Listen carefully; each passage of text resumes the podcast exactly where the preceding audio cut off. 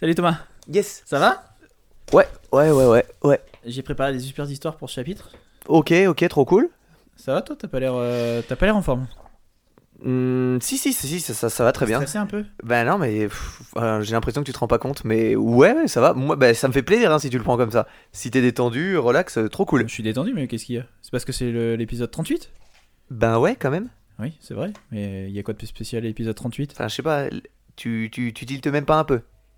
Je crois qu'il y a rien de spécial moi l'épisode 38. C'est un- Ah ouais, non, non, bah non, y a rien de spécial. Donc tout va bien. Ah oui, tout va, ouais, bah, tout va Bah, super bien. Putain, je suis con.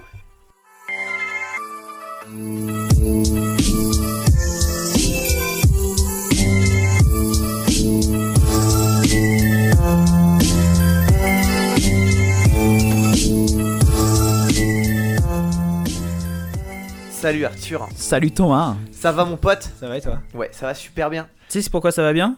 Parce qu'on a été dans la montagne. 38. Ah. Ouais, Ah, ah. ouais, 38. ouais, on revient tout juste d'une rando montagnarde. Oui, une rando, ouais. Bah, en rando, euh, c'était plus de la luge. c'était un super après-midi, on s'est bien amusé. C'était un super week-end. Wow, mais si on avait pu euh, vous prendre avec nous, les auditeurs, on l'aurait fait parce que c'était que du fun. C'était un après-midi de descente de luge sur un matelas gonflable. En shootant les enfants sur le passage. On a pris quelques risques. on était les boss de la montagne cet après-midi. Et ouais, on peut pas skier, mais, mais par contre, personne nous empêchera jamais de luger. Personne. Jamais. c'est dans notre ADN. Ouais. Et sinon, euh, ça, va, ça va de 0 à 10 combien? Euh, de 0 à 10, je dirais 10. Trop cool. Alors là, ça fait plaisir. À peu près 10. Euh, non, ouais, ça va. Il a neigé toute la semaine. Enfin, toute la semaine, je dis une connerie. Il a neigé une journée, mais l'équivalent d'une semaine entière. Et l'équivalent d'un an même. C'était fou. J'ai jamais vu ça. J'ai jamais eu autant de neige devant chez moi. J'ai dû, pour la première fois de ma vie, euh, pelleter. Et ben, c'est chiant. Et je pensais euh, à nos amis québécois. Bonjour le Québec Et je me disais, mais merde, qu'est-ce que c'est chiant. J'ai mis deux heures et demie à déneiger toute mon allée et tout. En plus, les chasse-neige qui étaient passés devant avaient fait de la glace. C'est un truc énorme euh, devant. Donc, ça, c'était plus chiant à porter. Mais bref. Pas bonjour les, les, les chasse-neige. hein. Voilà, pas bonjour. pas bonjour les chasse-neige. Et euh, on, a fait un, on a fait un truc de dingue. Oui, Ouais. Alors on a Oui. fait un truc de dingue. on vous le dira pas. Jamais vous le saurez. Non, on a fait un truc vraiment cool. On a enregistré avec Binous USA cette semaine. Enfin, Enfin. ça fait au moins un an qu'on en parle. Ça fait au moins un an qu'ils doivent venir sur notre, euh, sur notre podcast. Et euh, on a enfin réussi à, à aller chez eux et c'était très cool. Ouais, alors chez eux, non, parce qu'ils sont en Louisiane. Oui, Mm. chez eux, je, quand je dis. ah, voilà, Hein. t'as, compris quoi. Mais je me suis, euh, je me suis compris que t'avais pas compris. Ouais. Mais c'était trop cool. C'était vraiment bien. Ils sont trop sympas. Ils sont trop forts en bière. C'est pas du tout nous. sais ce qui me plairait Je pensais à ça euh, en venant euh, chez toi tout à l'heure. Je me disais, ce qui serait Un cool. cheval.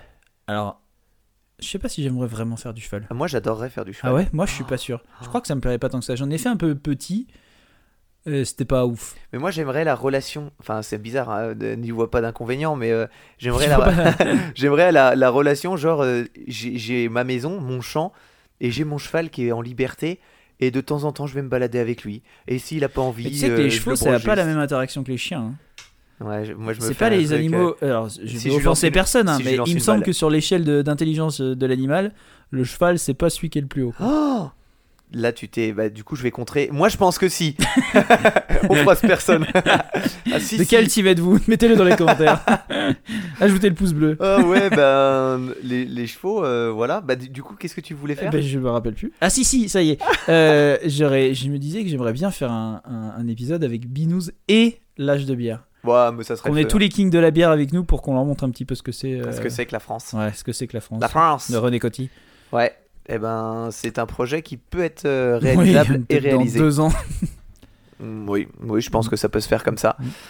Euh, Qu'est-ce que j'aurais pu te dire? Oui, bah oui. Je suis passé chez nos amis de Bironomie. Euh, scandale. Ils ont été trop cool. Ils m'ont donné des trucs trop bien. Ils m'ont conseillé. Et d'ailleurs, on boit qu'au patron. Alors, alors. On boit quoi, patron? Alors, euh, épisode un peu particulier, je, vais- expliquer. Je vais expliquer un petit peu comment ça s'est passé. J'avais prévu une histoire euh, et un quiz. Et pour aller, pour coller avec le thème de cette histoire qui se déroule au début en Bretagne, je voulais choisir une bière salée, donc une gauze. J'avais envie qu'on Une bière retourne qui- là-dessus. Qui sent la mer. Voilà, une bière qui sent la mer. Les embruns et les Et algues. au final, on va se dire, bah, peut-être que cette histoire, je vais pas la, je vais pas la faire. Parce que vous verrez, on a, on a un autre truc euh, pour l'épisode, et puis on veut pas que l'épisode dure 4h30, donc euh, on verra, on verra, le destin nous le dira. Mais on a quand même cette bière. Alors cette bière, j'ai regardé Axel dans le blanc des yeux et je lui ai dit, Axel, qu'est-ce que tu me conseilles? Et là, il m'a dit, écoute, Thomas, j'ai 800 variétés de bière, sois plus précis. Je lui ai dit, écoute Axel, je veux quelque chose qui goûte la mer. Et là, il m'a dit, j'ai ce qu'il te faut, j'en ai une quinzaine. Va au magasin d'à côté, ils vendent des huîtres. Et du sel. Suis fait Ah. chier à venir ici. Et après, j'étais un peu plus précis, je lui ai dit, écoute, en ce moment avec Arthur, euh, on fait attention à ce qu'on mange, on a besoin de 5 fruits et légumes, il nous faut du fruit. Il a dit, euh, j'ai compris. Il nous a sorti cette bière, alors il l'a prise dans les mains, il m'a fait, alors ça c'est une bière d'exception, haut de gamme. Ah ouais? Oui, c'est une bière haut de gamme. Alors elle est pas pourtant euh, beaucoup beaucoup plus chère. Tu vois, la grande canette coûte 7,70 je oui, crois. non, ça va, parce que c'est- quoi, 4,73 encore? Euh, ouais, c'est les grandes canettes. euh, Ouais, je pense que c'est 4,73 comme d'hab. ouais, comme Dabou. Non, 4,40. 4,40 encore moins, plus. Encore moins, du coup. Alors, oui, c'est ça. J'étais en train de lire, mon cerveau a brillé. Alors, elle est faite euh, avec plein de choses, mais beaucoup d'ingrédients et notamment beaucoup de fruits et de sel. Donc, euh, Oh, oh. ah, ah oui, il y a de la pression. Attends, hein. T'as même pas dit ce que c'était, hein Tu sais quand même. Ah bah si, je vais l'expliquer, Ah, mais j'avais envie de la voir. Donc, c'est la bière Souropod avec euh, les étiquettes qui sont trop cool de, ce- de cette brasserie. La brasserie, euh, la brasserie, elle a un nom un peu particulier. La bière s'appelle Souropod et la brasserie c'est Stagbergly Bode. Un truc comme ça, c'est un peu dur à dire. T'as vu, ils le mettent pas en plus euh, ces idiots sur l'étiquette. Et eux, ils ont un, leur logo de brasserie, c'est trop cool. C'est un tyrannosaure rose avec une casquette et des lunettes de soleil. Ok, on achète. On achète, regarde-moi cette couleur. Waouh. Ok, c'est beau. Ah bah c'est. Est-ce qu'on pourrait quand même enfin savoir ce que c'est comme bière? Alors c'est une gauze Non, c'est pas. aux fruits. C'est une impériale triple fruited gauze. Impériale triple Voilà. fruit gauze. Ouh là là. Ce n'est pas qu'une simple gauze, Harry. Ah, c'est merveilleux. Je suis reparti dans les Harry Potter. Euh, bah écoute, euh, je les ai fait, j'en suis au, à la coupe de feu. Ah là là. Je viens de finir la coupe de feu et là je, je vais enchaîner. Et c'est toujours bien Harry Potter. hein. Bah oui, une fois par trimestre Je euh, fais partie des. avec madame, on se il y a des, il y a, il y a plus à manger qu'à boire dans cette bière. T'as remarqué ou pas? Ben, Il y a un dépôt. Il y a Ouais. Elle est rouge, genre euh, orange sanguine, on dirait. Ah oui. Elle est plus que rouge. Elle sent les fruits, euh, elle sent les fruits rouges. Elle sent un côté déjà acidulé. Non, ça a l'air, ça a l'air cool, ça me plaît. Alors il y a plein d'ingrédients. Si tu arrives à nous dire ce qu'il y a, euh, plein d'ingrédients de fruits, des choses un peu, euh, un peu inconnues. Non mais il y a tellement de dépôts. Hein alors, je vais vous dire ça. Blackberry, donc blackberry des mûres. Il y a des framboises, il y a du gingembre, il y a de la coriandre. Euh, alors attends, ça je sais pas ce que c'est. Euh, blackcurrant. Ah, Je ne sais pas ce que c'est, donc euh, voilà. Mais bon, tant pis, on fera avec. Elle est hein. très bonne. On a qu'à dire. Ouais, mais mettez-le dans les ouais. commentaires. euh, Elle est très bonne. elle est délicieuse. Vivement, j'ai enregistré avec les deux, les deux pompes. C'est un régal. elle est très bonne. Ouais, non, non franchement, hyper bonne. Et on peut noter également que les étiquettes sont magnifiques. C'est des espèces de ptérodactyles. Bah, c'est Euh, pas des espèces, c'est des ptérodactyles. Ouais, mais euh, c'est un Euh, ptérodactyle. Blackcurrant, c'est cassis. Yes. En passant. Ouais, je, je Je, le m'en savais. suis rappelé sans aller chercher sur Google, évidemment. D'ailleurs, D'ailleurs, on voit des, des mûres et des framboises sur l'étiquette et d'autres trucs et, et du gingembre. Trop bien. Non, mais euh, toutes leurs bières euh, ont des étiquettes trop cool. C'est une brasserie qui est. Euh, D'Angleterre. Ok. Est-ce que tu as eu ta période dinosaure quand t'étais petit? Mais j'ai toujours ma période dinosaure en fait. Putain, tu sais qu'il y en a qui me disent. euh, J'ai parlé à des personnes qui Ayant, m'ont dit euh, un j'ai enfant jamais eu. de... Ayant un enfant de presque 5 ans, autant te dire que. Que c'est maintenant, c'est now. C'est bien de now, pas les dinosaures. Je crois qu'il y a une étude euh, que j'ai dû voir, mais tu sais, c'est le genre d'étude bidon. Ah oui. Euh, le grand le frère le grand frère de chaque famille est toujours le plus intelligent. Mais ça, c'est vrai. Mais ça c'est bien sûr que c'est vrai, on le sait tous. Qui disait les gens qui ont aimé les qui aimaient les dinosaures petits ont plus tendance à être des génies. je te jure que j'ai vu ça. Mais, eh ben, franchement, je suis sûr que c'est hyper fondé. Ah mais c'est fondé parce qu'ils ont bah, justement il y a une personne qui bah, la personne qui a écrit l'article aimait bien les dinosaures petits donc euh, Ah, Ah bah, probablement. Et prob- c'était probablement le premier. euh, ah mais c'était Enfin. lui, c'était lui. Et euh, du coup, je vais juste dire, la bière, donc je la trouve croquante. Je trouve que c'est une sorte de smoothie avec des morceaux. Mhm. Et euh, évidemment, on sent bien le sel, on sent bien, Bien les fruits rouges, acidulé. bien acidulé. Et euh, ouais, non, c'est. C'est divin. Ça se boit par temps chaud, par temps froid. Oui, par tout temps. Oh là là, mais plus, plus t'en verses, plus, y a des, plus elle est épaisse. Ah ouais, non, euh, tu vas voir, c'est. Ah, puis ça tombe en purée à la fin. Ouais, c'est de la purée. Oh, regarde, ça déborde et ça coule Non, sur, ça ne le, va- ça ne va pas déborder. sur le jeans. Ça, et non. ça et ça couille par derrière. Ah là là là là, là là le podcast amateur. Tu peux me passer. euh, Bah non, tu vois bien que là, je peux pas. Vas-y, je te laisse enchaîner le temps que je m'essuie. Ah là, mais là, ça coule partout. ça- J'ai l'impression d'être moi, le- la- la- tu sais, la dernière fois quand j'en ai mis partout sur moi. Euh, Alors, comment on fait pour, euh, pour cet épisode, Thomas Vu que tu as une petite, euh, une petite euh, spécificité? Bon, la spécificité, c'est que j'ai pas d'histoire. Enfin, si, j'ai une histoire Si, qui est prête, mais pas sûr qu'on la passe. Non, mais Parce c'est- qu'elle est trop cool. voilà. Mais à la place, j'ai une interview. Alors, je t'explique le projet. On avait parlé il y a deux chapitres euh, de voilà, si vous avez vécu des trucs de dingue dans votre vie, si vous vivez tous les jours euh, ou vous faites un- une activité de malade, contactez-nous.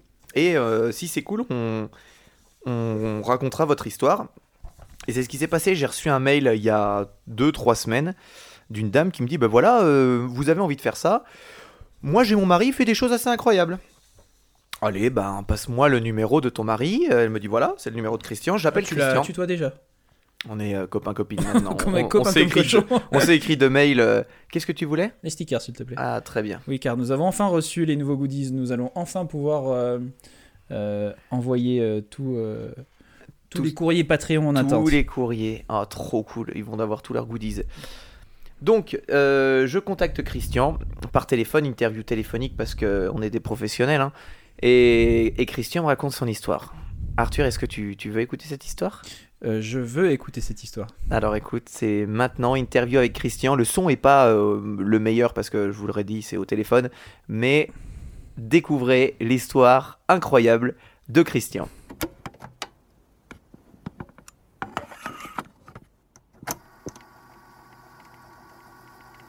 Donc nous voilà en compagnie de Christian. Christian qui a répondu à notre annonce dans le podcast 36 où on demandait à, à des auditeurs s'ils avaient vécu des choses exceptionnelles, s'ils connaissaient des gens qui avaient des particularités. Et tu vas voir Arthur, Christian, c'est une de ces personnes. Alors Christian, bonjour Bonjour. et bienvenue sur Incredibilis. Eh ben oui, je suis très content d'être là. Ouais, alors on est très content de te recevoir. Paraît-il, Christian, que tu es une personne qui participe à des événements, qui fait des choses assez incroyables. Est-ce que je me trompe? Euh, je, je ne sais pas. Euh, en tout cas, je fais des choses qui sont euh, euh, rares. Je fais des, de la course à pied euh, longue distance, très longue distance. Et donc, en fait, euh, bah, techniquement, c'est euh, officiellement rare parce qu'on est assez peu à faire euh, ce genre de sport. Et moi, j'en, voilà, je m'amuse beaucoup à faire ça. Et en général, ça marque un petit peu les gens. Ils s'en rappellent quand je leur en parle. Voilà. C'est pour ça que je suis là. Ok, alors ça c'est génial. Voilà. On va te présenter un petit peu. Euh, donc toi, tu, tu m'as dit que tu viens de la région de Paris? Oui, je suis sur Paris et sa région. En ce moment, je suis à Argenteuil. Euh, J'ai un petit peu bougé en province au cours de ma vie, mais on va dire que je suis un, un banlieusard endurci, en fait. Ok. J'ai rarement bougé d'ici. Pour, euh, pour euh, se faire un petit peu une image, t'as quel âge? J'ai 45 ans. Ok. Euh, c'est facile à calculer. C'est 2020 moins 75. Ça fait des chiffres très simples. C'est parfait, c'est simple. Donc, toi, ta discipline, tu nous as teasé un petit peu, c'est la course. Écoute, ce qu'on va Ouais. faire, c'est que moi, je vais m'asseoir confortablement, je vais te laisser euh, commencer tes histoires et, euh, et on, va, on va voir euh, là où tu vas nous emmener. Ok. Alors, Bon, vas-y. allez, c'est parti. C'est parti, je vous emmène. Alors du coup, je, je vais, je vais un, un petit peu raconter ma vie. Je vais essayer d'être rapide. J'ai, au départ, moi, quand je suis, quand je suis un gamin, quand j'ai, je sais pas, moi, 5-6 ans, euh, en sport, je suis vraiment, euh, je crois que non, c'est à c'est à partir de 7-8 ans que j'ai commencé à être vraiment très très nul. Et euh, je suis euh, le petit intello avec des lunettes. euh, vraiment, je suis nul en sport. Je me rappelle avoir vaguement eu un, un- un petit souvenir, euh, non, j'ai un souvenir très précis, pardon, euh, d'avoir fait un peu de course à pied autour d'un terrain, me semble, la cour de récréation, hein, je, pense CE2, CM1, un truc comme ça. Et puis finalement, pour une fois, euh, je suis pas vraiment euh, le plus nul de toute la classe. Je dois être euh, sur une classe de 20 à 25, euh, je dois être quatrième ou cinquième, j'arrive à peu près à courir. Bon, bah, j'ai mis ça dans un coin de ma tête. Pour une fois, j'étais pas le plus nul. Et puis, euh, et puis voilà, ça m'est resté là. Euh, et j'ai refait un petit peu de, de sport après au collège, euh, un petit peu de cross. euh, pareil, euh, je crois que je voyais des gars débarquer en, en trois jours, enfin en arrivant tout de suite, ils étaient meilleurs que moi après quatre mois d'entraînement. C'était assez, j'ai pris un petit coup quand même dans la tête euh, à ce moment-là, mais bon, j'ai continué. Je m'amusais bien, j'ai fait du vélo aussi, donc pareil, hein, j'étais toujours un peu à l'arrière, mais finalement c'est là que j'étais le moins mauvais, je me suis beaucoup amusé. Et puis, euh, et puis voilà, de fil en aiguille, à force d'en faire, quand même, je suis devenu pas trop. Enfin, je- j'ai jamais été très bon, hein, j'ai toujours été dans le milieu du classement, mais je m'amusais bien. Et puis, euh, de fil en aiguille, euh, je me suis retrouvé à faire un, un marathon à 18 ans à peu près. Je crois Ok. que j'ai dû mentir sur. C'est déjà pas mal. Oui.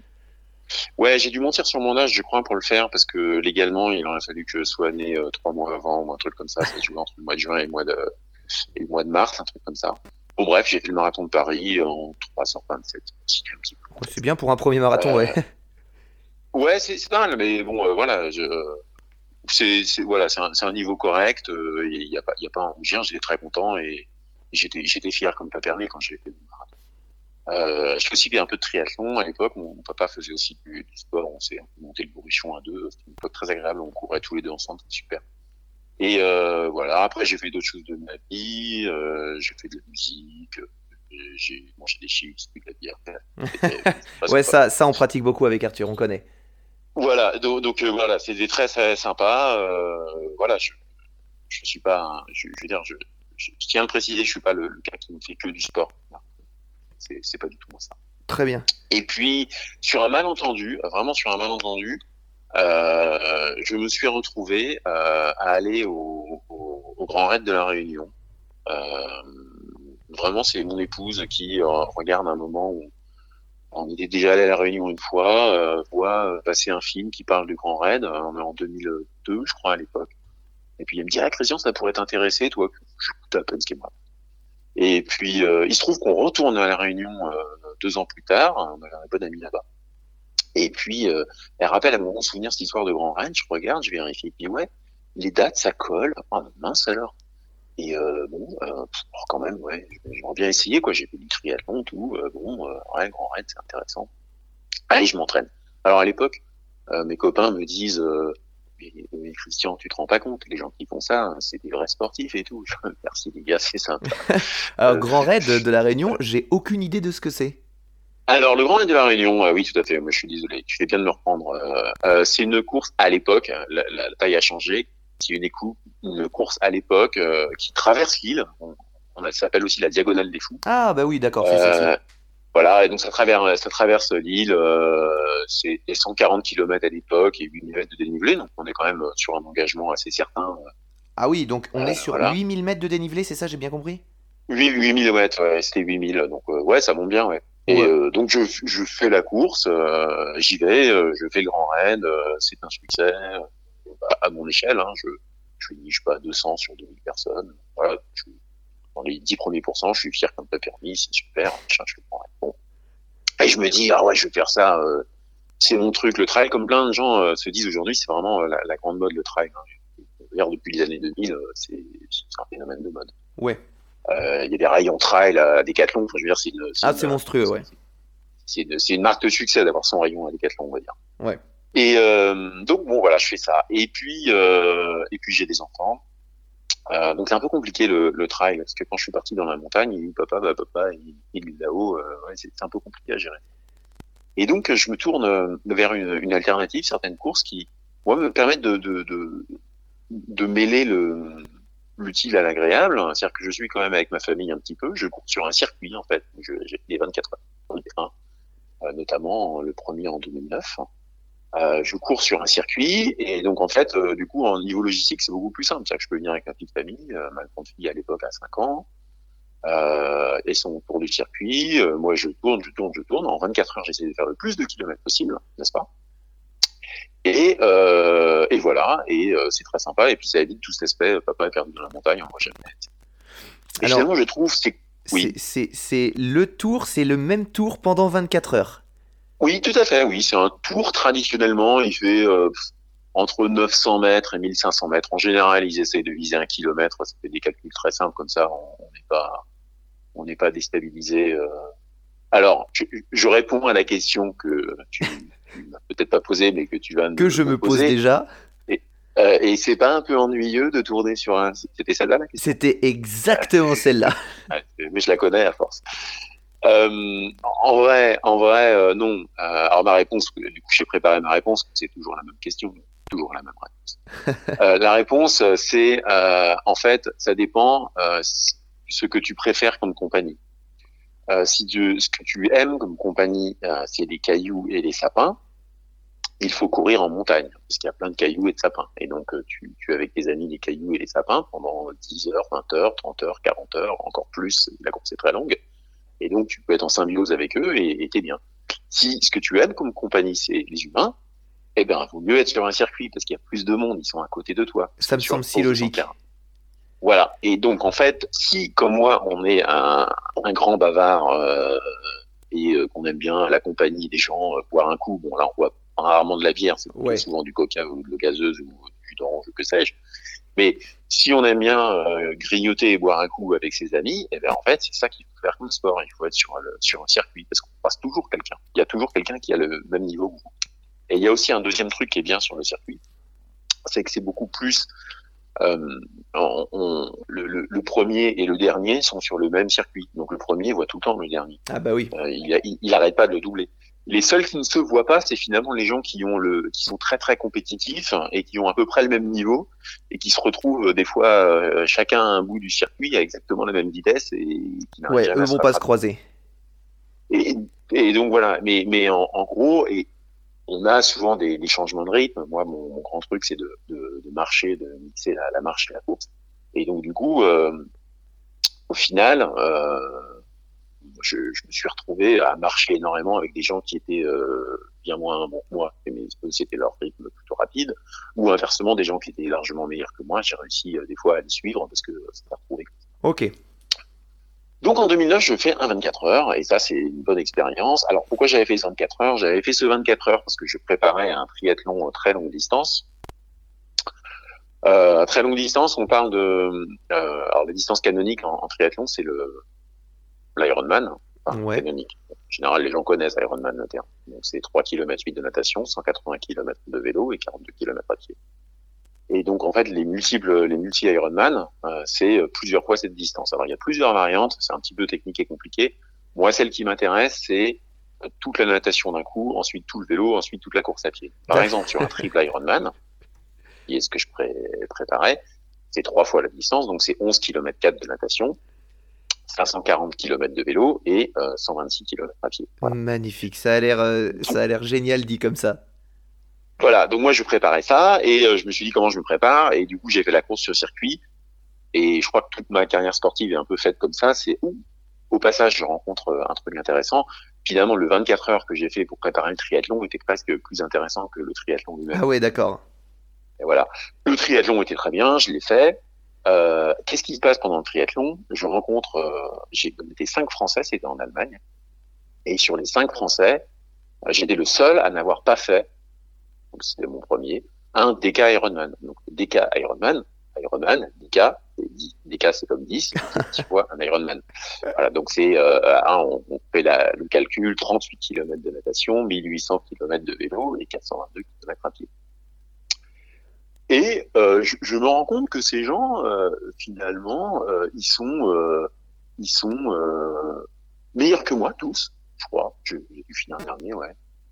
Euh, mais, enfin, les Français, mais pas à un niveau incroyablement supérieur. C'est-à-dire qu'on est dans la même catégorie. Et je me dis, mais si ça se trouve, moi, je pourrais faire Ironman. voilà. Dans ma tête, il se passe un truc parce que en fait, je me dis, j'en suis pas capable en fait, en vrai. Et puis, euh, je me dis, mais ouais, mais en fait, les, eux, ils y arrivent et je suis à peu près du même niveau, donc euh, bah, normalement, euh, sur le papier, ça marche. Et Le problème du papier, si, quand on a fait un peu euh, de sport, euh, c'est que le papier et le terrain, c'est pas la même chose. Mais bon, je me dis, à un moment, on n'a qu'une vie, essaye. Donc, j'essaye de voir avec ma famille, budget, mon employeur pour les congés, comment ça marche. Et puis, en fait, ça marche, je peux y aller. Donc bah, j'y vais, je vais faire un DK Ironman. Euh, donc euh, je me retrouve au Mexique, il n'y a pas beaucoup de courses, hein, donc il y en a Oui, j'imagine. Pas beaucoup d'organisateurs. Oui, voilà, c'est compliqué à organiser, il faut réserver une piscine pendant je sais pas combien de temps. Alors en plus, pendant ce DK Ironman, il y a un double DK Ironman qui a lieu. Ah le oui, double du DK. J'ai l'impression qu'à chaque fois que tu dis quelque chose, il y, a le, il y a le niveau du dessus encore plus. Voilà, c'est tout à fait, tout à fait. Et donc euh, il y avait le double en même temps, le DK. Moi, je fais que le DK. Je suis pas un malade quand même. Hein. Ouais, c'est clair. Et, on se euh, respecte. Voilà, faut, faut être raisonnable.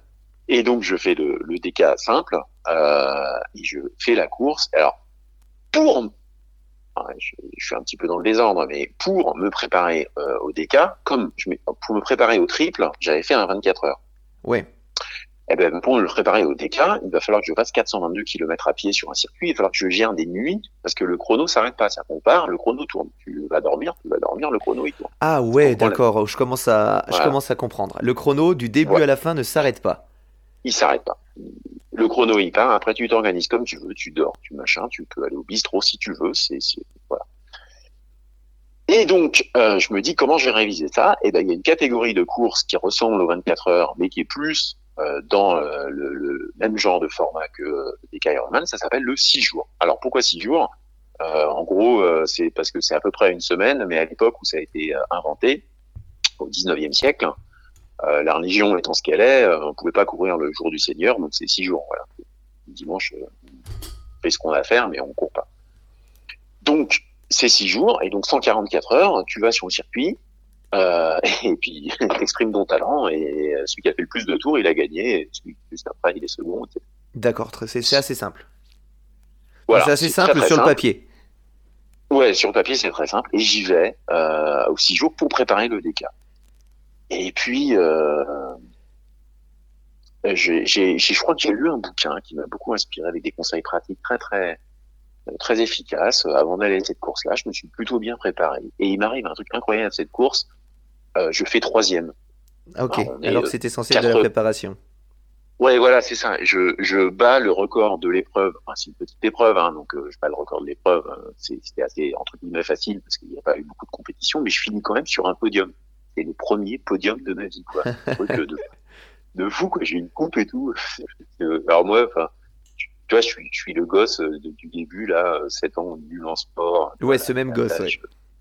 C'est le même. Et ouais, enfin voilà. Et, là, j'ai une coupe de ma main. Je suis trop content et tout. C'est génial. Et puis ça, et puis ça s'annonce bien pour le DK Ironman.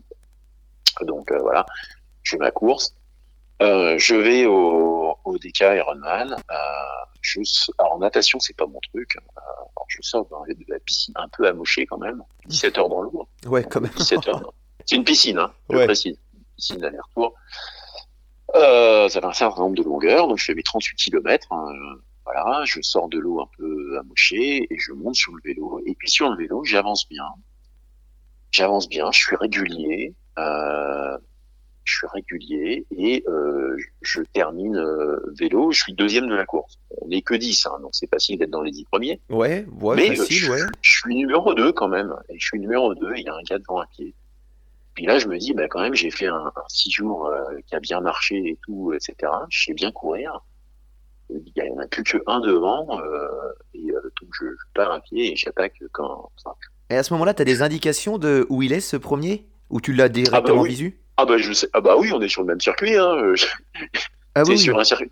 C'est sur un circuit, hein, pardon. hein. Oui, mais t'as as toujours l'information de il a deux tours ou trois tours ou quatre tours d'avance ou tu sais pas du tout ça en temps Exactement. Ah Non, on sait, on sait, on sait en temps réel. Il y a, y a, y a un écran. euh, On sait au tour près où est-ce qu'il est. Ok, Bon, après, c'est l'organisation au Mexique. Je sais qu'à partir de 18h, souvent, il y a, il y a des gars qui regardaient le foot euh, sur le ouais. sur l'écran. Normalement, il y avait marqué des temps, donc fallait un petit peu leur dire dans les gaz adjectifs. On aimerait bien voir. On a payé l'inscription, on aimerait bien voir. Ouais, ouais. Mon épouse, mon épouse m'a énormément aidé euh, en, en termes de logistique. Ah bah oui, c'était quelque chose en famille encore, ouais. Ouais, alors là on n'était que nous deux, les filles étaient restées en, en France, Ouais. mais euh, elle m'a énormément aidé euh, parce que euh, en fait quand tu t'arrêtes, euh, en, en vélo par exemple, je mangeais toutes les deux heures, Ouais, tu t'arrêtes. Si quand tu t'arrêtes, le repas est prêt, euh, tout est prêt, t'as plus qu'à manger, t'enlèves tes chaussures, tu manges, c'est terminé. Tu peux faire un arrêt en 10 minutes. Euh, si t'arrives et que tu commences euh, à poser des questions et à dire mais je voudrais ci, je voudrais ça, tu perds un temps de malade. eh oui. donc tu veux pas perdre de temps. Euh, donc en fait, avoir une, assistance efficace, ça permet de faire carrément la différence. Et je pense que c'est comme ça que j'ai gagné la course en, en vérité, Ok. parce que euh, j'ai réussi à coller comme ça au, au premier. Euh, voilà, j'ai vendu la mèche, j'ai gagné la course. euh, j'ai, j'ai- voilà, je, l'ai- je crois que à pied, lui, il a, il a eu peur, il a pris peur. En fait, il a fait des erreurs tactiques, il a essayé de pas dormir parce qu'il voulait garder son avance. Il y avait trois, quatre heures d'avance. Il a pas dormi pour garder son avance. Moi, je suis allé dormir, donc j'ai vraiment repris encore deux heures de retard. J'avais six heures de retard. Qu'au bout d'une journée, j'avais récupéré euh, mon retard parce que lui, il avançait plus parce qu'il était trop fatigué. Et là, il était obligé d'aller dormir. Et là, j'ai pris le large, il est jamais revenu. D'accord. Je Alors, ai collé- je- mais je psychologiquement, comment tu peux te dire en sortant du vélo, allez, je pars pour 420 km de course? Ah, alors ça c'est euh, alors il y a plusieurs choses. Euh, psychologiquement, je suis préparé à ça euh, il y a très longtemps avant. Ok. Ça fait longtemps. J'ai l'objectif en tête depuis des mois. Euh, j'ai déjà fait 800 km au 6 jours. Donc, finalement, moi, il me reste que la moitié de la course. Voilà, c'est- il faut, faut remettre tout ça en perspective. Et en fait, en vrai, euh, moi, quand je pars, là, euh, je ne me rappelle plus exactement mon, mon plan euh, à ce moment-là, mais j'avais des schémas de course euh, assez précis où typiquement, je marche pendant un certain temps et ensuite je cours. Par exemple, je marche une heure et je cours deux heures. Donc quand je pars pour courir, je cours que deux heures. Je cours, je, je pars pas pour 422 km. Je pars pour les Ouais, deux heures. deux heures par deux heures, ok. Et- Ouais, deux heures par deux heures. Et c'est, c'est la, la- vraiment la technique la plus stupide du monde. hein. Et ça marche. C'est très simple, mais ça marche. Donc je fais ça. Euh, je pars juste pour deux kilomètres. Et puis alors, une fois que je suis parti, une fois que je suis devant, euh, là c'est pas possible de m'arrêter en fait parce que là c'est, enfin, moi je suis le, le- le petit gamin tout nul, etc. Un truc. Là je suis, je suis premier au DK, c'est même pas la peine, personne ne me rattrapera. Et donc je, ouais, j'ai eu, j'ai eu des moments de fatigue hein, pendant cette course quand même. Hein, je- Oh oui, j'imagine. mais euh, voilà, et je gagne la course. Et je lui ai collé 40 heures, je crois, donc c'est pas mal quand même.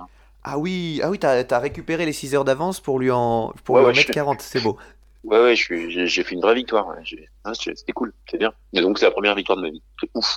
C'est magnifique. Et sur une course euh, si simple en même temps, Sur une course de? Sur une course qui paraît si simple, Oui, oui, tout à fait, oui. Euh, mais donc, voilà. euh, Donc euh, voilà, je suis très content. Et euh, ensuite, euh, euh, la suite de l'histoire, c'est quoi? Et ben en fait, je me suis dit que j'avais un, j'aimais bien ça, les courses très longues. Donc j'ai creusé la, la piste du six jours. Euh, ouais. J'ai creusé la, la piste de, de l'ultra triathlon. J'ai l'année dernière, j'ai fini par faire le fameux double DK. Ok, donc ce fameux double, l'étape du dessus encore qu'on dont on parlait, Ouais, très bien. je, je, je vais pas vous raconter le détail euh, parce que c'est en fait c'est à peu près similaire euh, comme genre d'histoire. Euh, euh, sauf que à la fin là il y avait mes filles et j'ai eu le plaisir de gagner cette course là avec. hein. Donc c'est ah, cool. aussi. super. Donc, euh, donc ça marche bien pour moi. Euh, les six jours, euh, ouais j'ai réussi à en gagner quelques-uns aussi, deux ou trois, je sais plus. Ah oui, non, bah là on a changé, on est passé d'une autre étape. Là, ça y est, t'as décidé de gagner toutes tes courses après. Non, c'est faux, c'est faux. En fait, l'idée, l'idée, c'est que moi, si je me réaligne sur un trail, je vais refinir comme avant dans les 10-15 premiers pourcents, mais les premiers sont vraiment très très loin. Ok. C'est aussi parce que c'est un sport de niche euh, et qu'il y a personne dessus. Il faut quand même remettre euh, l'église euh, au milieu du village. hein. Alors oui, Euh, je pense qu'il y a personne dessus. En plus d'être un sport de niche, c'est parce que très très peu de personnes ont la capacité de le faire. C'est le tir à l'arc, il n'y a pas beaucoup de personnes dessus, mais beaucoup pourraient le faire. Toi, ce que tu fais, Non, c'est justement, je, je, je te reprends là-dessus, c'est une erreur d'appréciation. Euh, énormément de gens seraient capables de le faire et d'ailleurs ils le font euh, parce que sur six jours, et je voulais revenir là-dessus, euh, sur six jours il y a vraiment tout le monde. ok. Euh, et, sur, et sur 24 heures aussi, il y a des, des jeunes, des vieux, euh, des gens qui des gens qui, qui ont des handicaps, qui ont eu des blessures à la jambe. Il y en a un qui, qui revient tout le temps, et qui a, qui a- qui a effectivement qui a, qui a une jambe blessée et qui se balade avec une attelle sur le circuit, etc. Donc Ah en fait, ouais. tout le monde peut le faire. Et l'avantage de la course horaire, euh, le 6 jours typiquement, ou le 24 heures, c'est que chacun fait ce qu'il peut faire. Tout le monde peut faire 24 heures. 24 heures, tu le fais tous les jours. Ouais. Euh, voilà, c'est par définition. Et après, la, la question, c'est combien de kilomètres tu peux faire en 24 heures? Si tu fais que 40 kilomètres, bah, tu fais que 40 kilomètres. Euh, c'est pas un problème en fait. Il n'y a pas de, de jugement, euh, etc. là-dessus. Et donc en fait, à l'inverse d'un 10 km où il faut faire les 10 km, là, il suffit de tenir les 24 heures. Mais à part euh, si tu meurs au milieu des 24 heures, normalement, tu finis les 24 heures. tu vois. Donc, euh, et, et donc, donc c'est extrêmement intéressant parce que la course se calibre sur ton niveau. Et que tu sois très bon ou pas très bon, et ben, t'en auras pour 24 heures, c'est tout. C'est- la même course pour tout le monde. Mais il y a ce côté extrêmement euh, euh, extrêmement égalitaire. euh, Enfin, c'est pas la démocratie, mais c'est vraiment très, très. Enfin, je trouve ça juste en fait euh, comme Oui. contexte. Il y a, pas d'injustice avec euh, ah bah ouais, mais lui, euh, les premiers, ils sont arrivés très tôt, et puis l'orage, il est arrivé après, et les derniers, ils sont fait rincer Ouais. euh, par l'orage, alors que les premiers, ils sont arrivés avant. Bah, Et j'essayais de trouver d'autres sports qui ont le même fonctionnement, mais j'arrive pas à voir un sport où le, le premier termine en même temps que le dernier. Voilà, course, mais c'est des courses horaires, hein, c'est un format. Alors moi, Ouais, j'ai- ouais. j'adore, j'adore les courses horaires Ouais, c'est très que très juste. Par- parce que euh, il y a ce côté, on est tous ensemble, et euh, et le côté aussi, euh, on peut discuter, etc. Euh, ma marque de fabrique, c'est de raconter des blagues sur les circuits. Je raconte des blagues. Je, je vais vous épargner ça pendant. Le... Mais euh, voilà, donc euh, moi j'adore. Alors le, le grand truc dans les courses sur le circuit, en fait, c'est et spécialement celles qui durent très longtemps, comme le comme le six jours, c'est qu'effectivement, tu es obligé à un moment d'aller dormir. Et euh, au-delà de la, au-delà de la, de la performance brute, il y a tout un, un côté stratégie. Alors, en fait, Voilà, je voulais, je voulais qu'on en vienne sur ce point-là. Parle-nous un petit peu de la gestion du sommeil pendant ces courses. et alors factuellement, sur six jours, on est tous obligés de dormir. Mm. Euh, pour pas dormir, il faudrait, euh, je sais pas moi, prendre des produits, je sais, mais en fait, tu es obligé de dormir.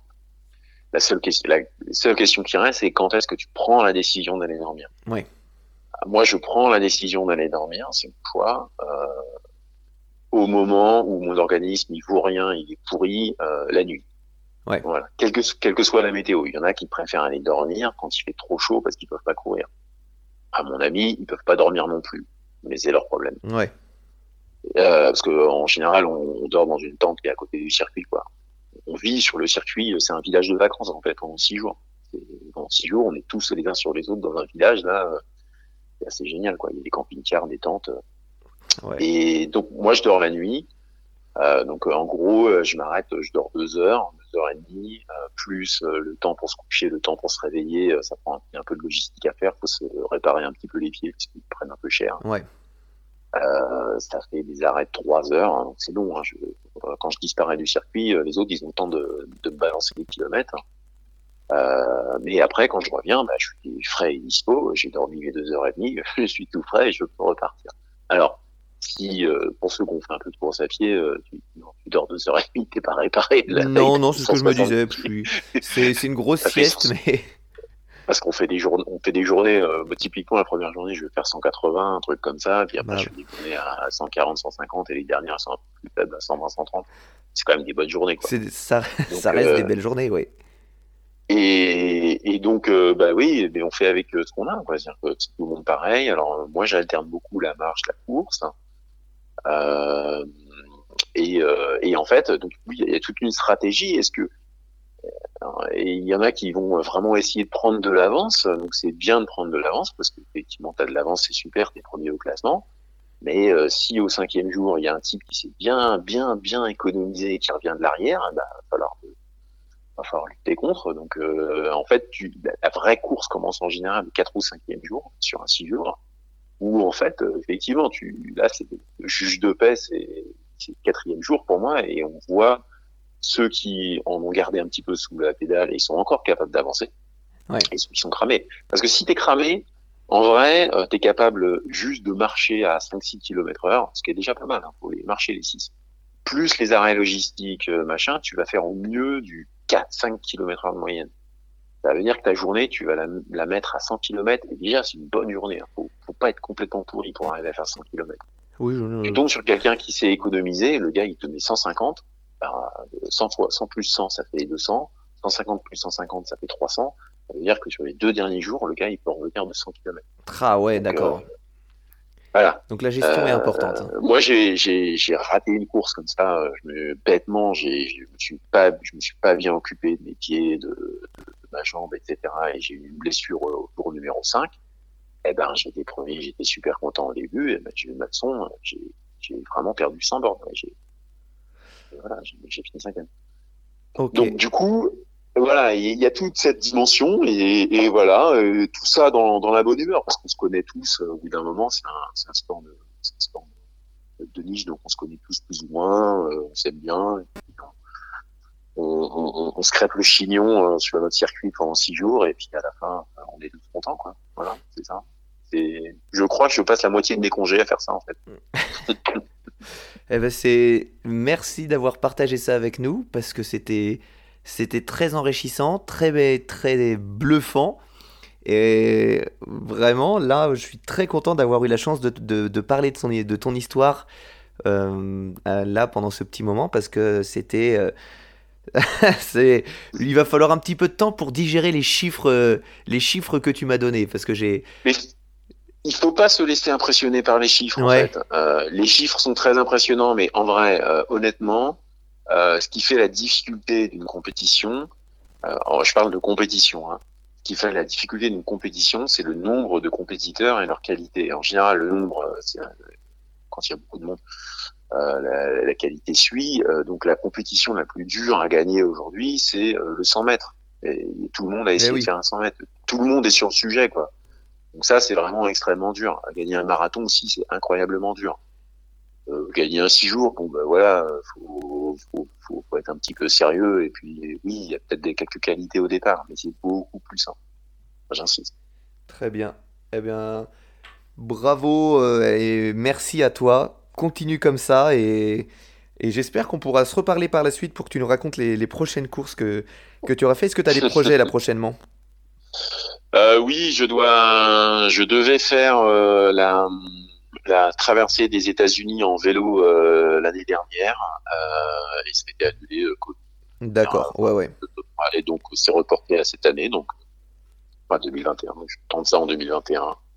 Et puis j'ai deux trois autres trucs. J'ai par exemple, oui tiens, je vais là cet après-midi euh, normalement, si tout se passe bien, m'inscrire à une course qui se passe en Angleterre dans un tunnel. On fait 320 320 km dans un tunnel en faisant des allers-retours dans un tunnel. C'est c'est Et, génial. et le, ravi- le ravitaillement est en dehors du tunnel, comme ça c'est pratique quand tu te ravitailles, c'est t'es sous la pluie, c'est bien. C'est un génial, quelle Voilà. course. Eh ben, Voilà. merci beaucoup. On va te laisser là. Bonne chance pour la suite. Et, Ça marche. et continue comme ça. Bonne journée, au revoir. Alors, qu'est-ce que t'en as pensé de cette histoire? Bah, je savais pas que les euh, doubles DK Ironman déjà existaient. je crois que je savais déjà pas que le DK Ironman existait. Et je trouve ça beau parce qu'il est, il est hyper humble. Il te dit ça comme si c'était simple et accessible à tous. Ce qui, dans les faits, Ah oui. quand tu fais une course de 24 heures, je peux comprendre que ce soit accessible drôle, à tous. C'est accessible à tous. Mais hein, moi, je pense que je suis même pas capable, même s'il faut marcher. Au bout d'un moment, je, je- genre, j'ai une, euh, comme quand je cours d'habitude, je vais avoir mal euh, aux adducteurs, je vais finir par avoir une crampe qui va m'arrêter. Enfin, il est très très humble parce que faire. euh, Attends, double DK Ironman, ça fait combien du coup? Ça fait beaucoup trop. On va pas compter. Hein. Non. Ouais. Non, mais. Non, c'est beaucoup trop. Il est au moins. Il est déjà sur 70 km de natation. Et il donc, est sur euh, deux- 2160 km il a dit qu'il avait mis 17 de vélo. heures, 17 heures pour, euh, pour faire les 30. euh, combien? 38 Les 35. 35 Mm. kills de natation Ou les 38 peut-être. Oh non, mais c'est- Je sais plus. c'est- beaucoup, c'est beaucoup. C'est beaucoup, t'imagines, tu passes, euh, bah, on va dire 17. euh, Imaginons qu'il tient le même rythme. Il fait euh, quand même euh, 30. Euh, euh, non, pour 30. 28 heures dans l'eau. Non, Mm. non, c'est pas, pas 14, c'est 17 heures. hein. 17. Ok, donc il Ouais. passe 34 heures dans l'eau. 34 heures dans l'eau. T'imagines là, moi je ressors de ça, je suis une éponge. Mon Ah, corps, moi je ressors pas de ça. moi je ressors pas de ça. Ah là 34 là. heures dans l'eau à nager, c'est pas possible. Peut-être tu passes 34 heures dans l'eau, tu sors et tu, tu te mets, tu te mets sous perf et tu t'allonges dans un lit d'hôpital. Non, là tu pars pour 2000 Mais déjà, quand il parle, là, il parle aussi de la diagonale des fous, qui est un, petit- un petit peu le début finalement de, de ces longues distances. ces Alors que pour beaucoup, c'est le truc à Bah, je regarde vachement de, de vidéos de- d'ultra trail de tu sais le il est pas s'il est pas au Savoyard il est juste Savoyard j'ai oublié son nom Francis Giron, non super connu qui est, qui est chez. Salomon euh, bref qui gagne qui a gagné toutes ces courses là Patrick Fiori. non plus bref je suis désolé d'avoir oublié son nom et, euh, et c'est une- donc j'ai regardé tout un reportage qui doit durer une quarantaine de minutes et c'est un truc de fou parce qu'on le suit lui qui est qui, qui court quand il court contre Kylian Jornet par exemple pas, et devant Kylian Jornet Ah oui. donc c'est dire. Et, euh, et c'est dingue. Et lui, il a réussi à faire ça, quoi. Ouais, euh, bravo Christian. Tu pars de nuit, t'es dans la montagne, enfin, c'est une, catastrophe. J'ai bien aimé le- la gestion du sommeil, euh, comment tu t'organises. Très très très très cool. Eh bien, euh, je, je, je vais pas te mentir Arthur que maintenant j'ai hâte d'entendre ton histoire. Ok, euh, donc moi, je vais partir sur une sorte de petit dossier, mais disons que j'ai deux Euh, c'est pas un dossier où je vais raconter plein de trucs différents. Euh, Enfin bref, tu vas voir.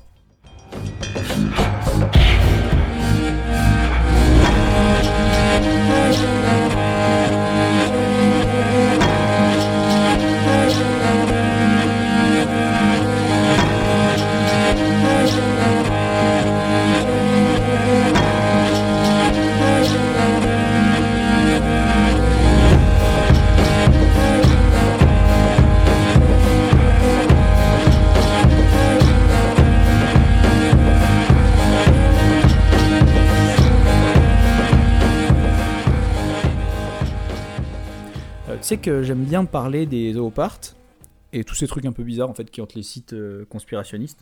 Malgré le fait que, je sois- que pour moi tous ces trucs là soient complètement soit fake ou complètement explicables, j'aime bien. Je sais pas pourquoi ça m'attire. Ouais, ça, ça te plaît. hein. J'en prépare euh, un nouveau d'ailleurs pour un prochain épisode qui j'espère te plaira. Euh, là ça va être différent parce que j'ai préparé un dossier et euh, j'avais pas l'impression qu'il y avait besoin d'en faire une histoire complète. Au final, euh, au final j'ai quand même trouvé un truc euh, qui est assez long. Qui pourrait faire une histoire complète finalement, c'est ce que je suis en train de faire. Euh, je vais te parler de cryptozoologie. Évidemment, tout le monde sait ce que c'est. Cryptozoologie, donc c'est une pseudo-science et une sous-culture qui vise à, à prouver l'existence d'entités issues du registre folklorique. Donc, genre le Bigfoot, le Chupacabra, le Dahu chez nous, Ouais, tout ça. je l'ai vu, moi. Ouais, moi aussi je l'ai vu, j'ai déjà Voilà. fait plein de chasses au Dahu. Les cryptozoologues appellent ces entités des cryptides, un terme inventé par cette euh, sous-culture. Parce qu'elle ne suit pas du coup euh, la méthode scientifique, la cryptozoologie est considérée comme une pseudo-science par le monde académique. Et euh, la cryptozoologie, ça a été fondé en 1950 par Bernard Heuvelman et Ivan T. Sanderson. Donc là, pour changer, j'avais envie de vous parler des cryptides qu'on ne connaît pas ou très peu. Je vais pas vous parler du Bigfoot, euh, quoique un petit peu, et, euh, et je vais pas vous parler du, du je vais pas vous parler du Dahu non plus. Dommage. Non, là on va commencer par une main, Euh, une main seulement. Ok. Ça s'appelle la main de Pangbosh. Euh, la main de Pangbosh, c'est quoi? C'est une main momifiée qui a été farouchement euh, gardée dans un monastère de la ville de Pangbosh au Népal. D'après certains cryptozoologues, elle proviendrait d'un yeti ou d'un homme sauvage du Tibet, qui, euh, enfin, ce qui en ferait la seule preuve physique de l'existence du yeti. Ce qui est intéressant finalement. Ouais, très intéressant. Vers la fin des années 50, un millionnaire américain du nom de Tom Slick organise plusieurs expéditions au Népal pour prouver l'existence du Yeti. En 1957, il entend parler de, ce- de cette soi-disant euh, main de Yeti, conservée dans le monastère de Pangbosh. Il se rend là-bas, a l'autorisation de prendre quelques photos qui seront prises comme preuve euh, en Occident euh, de l'existence de l'homme singe. Les gens sont assez fous, en fait, euh, tu vois, c'est une énorme découverte pour eux. À cette époque-là, on est à fond dans, encore dans les explorations et tout. Euh, c'est pendant ces- une expédition en 1959, 1959 que l'équipe de Tom collecte plein d'infos sur la main momifiée, ce qui lui permet de l'é- de l'étudier un peu plus en profondeur. Mais c'est toujours pas assez parce qu'ils l'ont pas en main. C'est encore une fois, c'est La main. euh, ils n'ont pas la main en main. Évidemment, sans prélèvement physique, on peut, on peut dire que, on peut dire ce qu'on veut, quoi. On peut rien prouver. C'est donc Peter Byrne, un des membres de l'expédition, qui se charge de tout faire pour que les moines du monastère acceptent de leur céder la main pour que celle-ci soit étudiée euh, par des scientifiques en Occident. Donc là, vraiment étudiée par des vrais scientifiques. Sauf que les moines, évidemment, ils refusent catégoriquement. Pour eux, c'est sacré. Toi, c'est quand même un, Ouais, c'est une relique. Ouais, c'est- pour eux, c'est une relique, exactement. Et puis, euh, c'est pas un petit groupe d'Américains qui, le fera- qui leur fera changer d'avis. Eux, Ouais. ils s'en foutent. Ils ont rien demandé. Euh, Donc, ouais, j'ai dit qu'ils étaient Américains déjà, ouais. Ouais. Non, parce que quand on leur dit non, alors qu'ils sont venus au Tibet juste pour ça, bah, c'est quoi la solution? I'm American. Et donc? Donc j'arrive avec les fusils. Non, non, ils Ah. vont pas jusqu'à. Ils vont le voler. Ah, c'est pire. Euh, Burn, non, c'est pas pire. Non, Burn vole des petits os de la main de Pangbosh, donc il vole pas tout, et il les remplace par des ossements humains. Pour faire genre que rien ne s'est passé. Hmm. Euh, après, Burn se tire vite fait, voyage ensuite jusqu'en Inde. Arrivé là-bas, il confie les ossements à l'acteur James Stewart. Ah, yes, un, bien acteur sûr. qui a tourné euh, jusque dans les années Ouais. 90, je crois, ou 80, il me semble. Et je crois qu'il est. Non, je dis peut-être une bêtise. S'il est décédé, oui, oui. Ouais. oui, il est décédé. Non, mais je voulais dire euh, à peu près la date et je me dis non, si tu dis, euh, si tu dis il est mort il y a pas très longtemps et qu'en fait non, il est mort il y a 15 ans, dans les années 90, il me c'est manque de respect. J'ai pas regardé, non, non, mais il me semble que c'est dans les années 90, mais pareil, je peux me tromper, et puis si je me trompe, eh ben. Eh ben, on t'en tiendra rigueur. Eh ben, tant pis. En 1960, euh, l'alpinisme Edmond Hillary, accompagné du zoologiste Marlene Perkins, ont l'occasion d'enquêter sur la main de Pank Bosch. Sauf que eux, ils sont pas au courant du vol euh, de Peter Burn, et forcément, ils pensent tout de suite que c'est une grosse blague. Euh, des métatar... Enfin, ils- si tu veux, ils concluent, ils- ils concluent tous les deux que c'est un canular, euh, une main humaine dont certains des carpes et des méta- métacarpes pardon, auraient été remplacés par des os d'animaux. Hmm.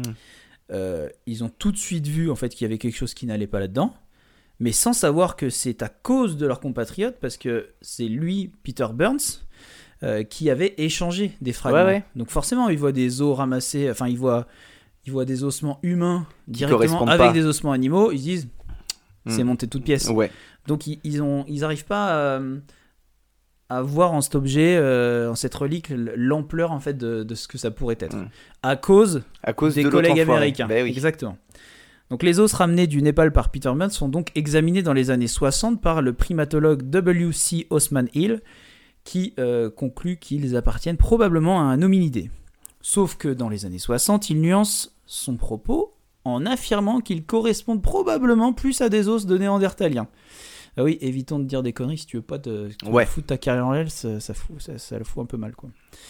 Donc les ossements étudiés par Hill ont euh, cependant été perdus depuis et ne peuvent, e- ne peuvent être réexaminés, évidemment. Ça, Hmm, tout il fallait qu'il les paume. T'as remarqué que c'est toujours comme ça. hein. Enfin, tu verras dans l'histoire d'après, il y a, y beaucoup de malchance. Il y a Ok. toujours de la malchance. Suite aux recherches de Coleman sur l'expédition Slick, donc un autre, euh, un autre explorateur, le consultant de l'expédition, Georges Agogino, avoue avoir euh, conservé des échantillons de la main de Pank Bosch. Il les confie pour analyse à l'équipe de l'émission télévisée Unsolved Mysteries, qui révèle qu'ils sont très similaires à des tissus humains sans pour autant appartenir à un être humain. Hmm, intéressant. Waouh C'est Une un nouvelle homme, espèce. Dans une émission de télé pour faire le buzz. Génial. Alors, la main de Pank Bosch a été volée dans son monastère à la fin des années 90 et n'a toujours pas été euh, retrouvée depuis. Donc ça me fascine quand même parce que tout ça, euh, enfin, si tu veux, je peux comprendre l'engouement que tu peux avoir à partir à la recherche d'un animal mythique comme ça, parce que moi, je, enfin, je sais que ça me botterait en fait. euh, Ah ouais. Enfin, ça me botte beaucoup plus que le paranormal, tout ça. Ouais. Et, euh, et même si je pense que j'y crois tout aussi faiblement, euh, je sais que si on me proposait une expédition Mais pour partir à la sûr. recherche d'un cryptide, je serais hyper chaud. Puis tu sais, c'est- tu te tu t'enjailles un peu sur le truc. c'est sûr. Tu te dis, Même ah, si j'y crois pas, je me dirais allez vas-y, je vais me prendre au eh, jeu, j'en suis certain. quand même là, ce cri, ça ressemblait à un, Ouais, ouais, à un non, homme des cavernes. peut-être qu'on a vu quelque chose. Non, puis j'ai trop de bonnes, euh, j'ai trop de bons souvenirs de la chasse au Dahu quand, quand j'étais petit. mais oui, mais c'est ça qui est trop bien. C'est ton imaginaire travaille Ouais. plus que tes yeux. Ouais. Et ça, ça j'avoue que je pense que c'est un truc qui me plairait, même Mm. si euh, très honnêtement, j'ai vraiment du mal à y croire. Euh, donc là, c'était juste la petite introduction. Donc j'ai parlé de, de la main de Pank Bosch. Est-elle euh, une inspiration pour la main de la famille Adams? Je ne pense pas. Très bien, merci pour ta réponse. Ouais, pas de problème. le deuxième cryptide dont j'ai parlé, et finalement c'est l'histoire principale. Euh, et puis finalement le premier n'est pas vraiment un cryptide, mais est un, un- un bout de cryptide qui a disparu. Euh, c'est un cryptide que je ne connaissais pas jusqu'à ce que j'écoute un podcast de Lionel Camille qui traitait de, de, de ce sujet et euh, qui au passage m'a donné envie de faire euh, ce dossier. Donc je veux donc parler du Mokele. Mbembe. pardon. Ok, inconnu. Euh, podcast de Lionel Camille que je trouve sympa, mais pareil à prendre avec des pincettes. Ah ouais? Bah, j'écoute pas mal de ce qu'il fait parce que c'est un des seuls à un peu traiter tous ces sujets-là. Ouais. Alors j'écoute malgré le fait que j'y crois pas, et lui a tendance à dire, à se répéter en disant qu'il est très cartésien. Mais il y croit. Mais j'ai l'impression quand même qu'il croit à tout ça au Et qu'il aimerait y aux extraterrestres, etc. Il aimerait trop que ça existe. c'est oui, exactement. Et, euh, et tant mieux pour lui, hein. Mais euh, mais je trouve ça quand même intéressant. Mais euh, c'est à prendre avec des pincettes. Donc le euh, Mokele Membe, c'est un cryptide amphibie qui vivrait dans le bassin du fleuve Congo en Afrique centrale. Mais qu'est-ce que veut dire Mokele Membe? C'est du dialecte le lingala et ça aurait plusieurs significations suivant les traductions. On n'en gardera que trois. Alors, soit ça veut dire celui qui arrête le flot des rivières, celui qui mange les feuilles au sommet des palmiers, Ça peut Ou- pas dire pareil. non, mais- ou gros animal. Ah oui, non, mais les trois. Alors ça veut dire trois choses. Oui. Euh, on hésite entre les trois. non, ça n'a rien à voir en plus. T'as remarqué qu'il n'y a pas les mêmes lettres dans chaque phrase? Oui, Pas- pas les- il n'y a pas les mêmes mots, il n'y a rien. Donc évidemment, je te le donne en mille, euh, il y a eu plein d'expéditions qui ont eu lieu dans le but de découvrir ce qui serait, selon certains, un dinosaure euh, qui aurait traversé les âges, sauf qu'il n'existe à l'heure actuelle aucune preuve tangible de son existence. Mince, avec tous les appareils photo qu'on a aujourd'hui. C'est bien ça le problème. il y a- t'es- Enfin bref, tu verras. Le bassin du Congo, euh, du Congo, pardon, bassin versant du, enfin, du fleuve Congo, euh, s'étendant sur 10 pays, abrite la dernière forêt préhistorique de la planète. Euh, Ça, je savais pas. Moi non plus. Euh, sa flore n'a pas évolué depuis l'époque du Crétacé. Ça, je savais pas non plus. Mm. Période qui se termine avec la disparition des. Dinosaures. Exactement. Et là, euh, là, la communauté scientifique est euh, unanime pour penser que la plupart des espèces animales qui nous restent à découvrir vivent là-bas. Même pas Euh, sous les, les fonds marins. C'est. Non, aucun. Non, À titre d'exemple, à l'heure actuelle, 80% du Gabon est encore peu connu. 80%. Et ça fait plus d'un siècle que les pygmées témoignent de bien la présence. peu connu. Oui. Et encore inconnu. Non, c'est peu connu. On y a été, mais pas trop.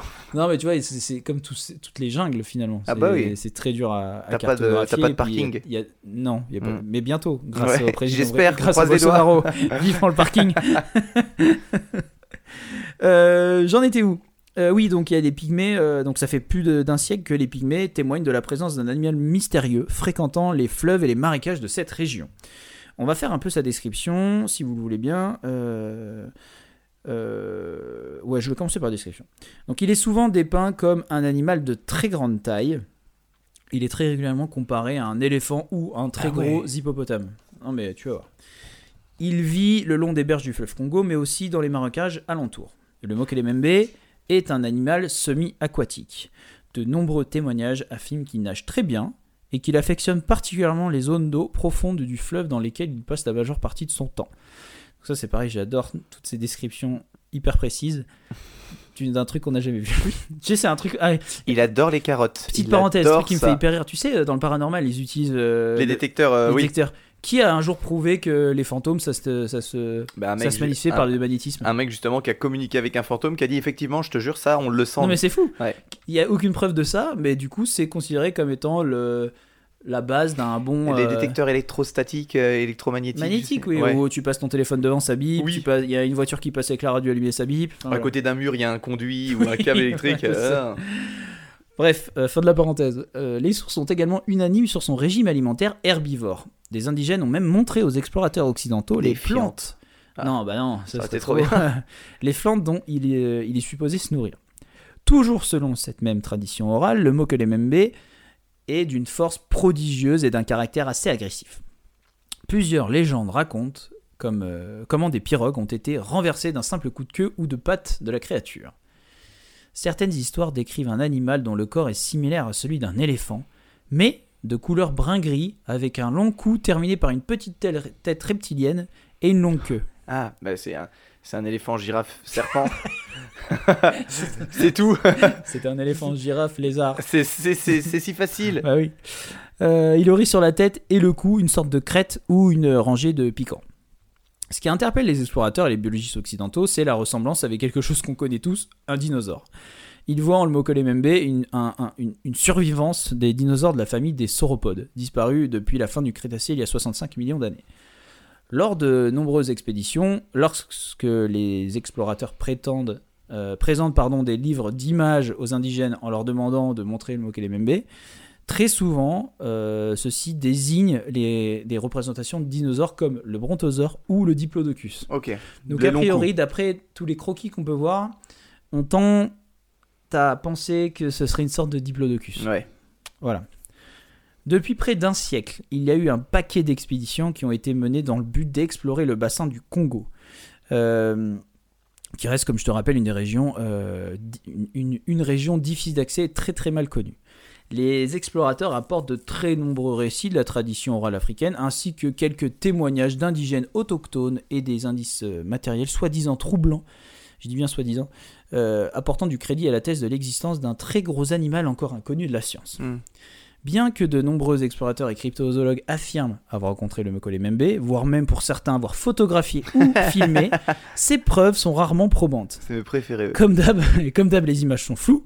Tu peux euh, sans trop de problème identifier l'animal de la photo comme étant un animal existant, genre l'hippopotame qui est souvent à l'origine de la méprise. Mhm. Évidemment, quand ce ne sont pas des canulars purs et simples. Il y a un Français qui s'appelle euh, Michel Ballot, qui voue sa vie à, pardon, à prouver l'existence du mot-clé MB. Et je vais commencer par le citer. Donc, citation que je trouve intéressante.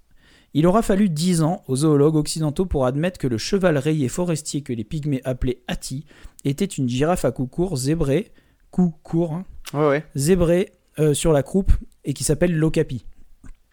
De même, le gorille de montagne n'a été découvert qu'en 1901, alors que les populations le connaissaient fort bien.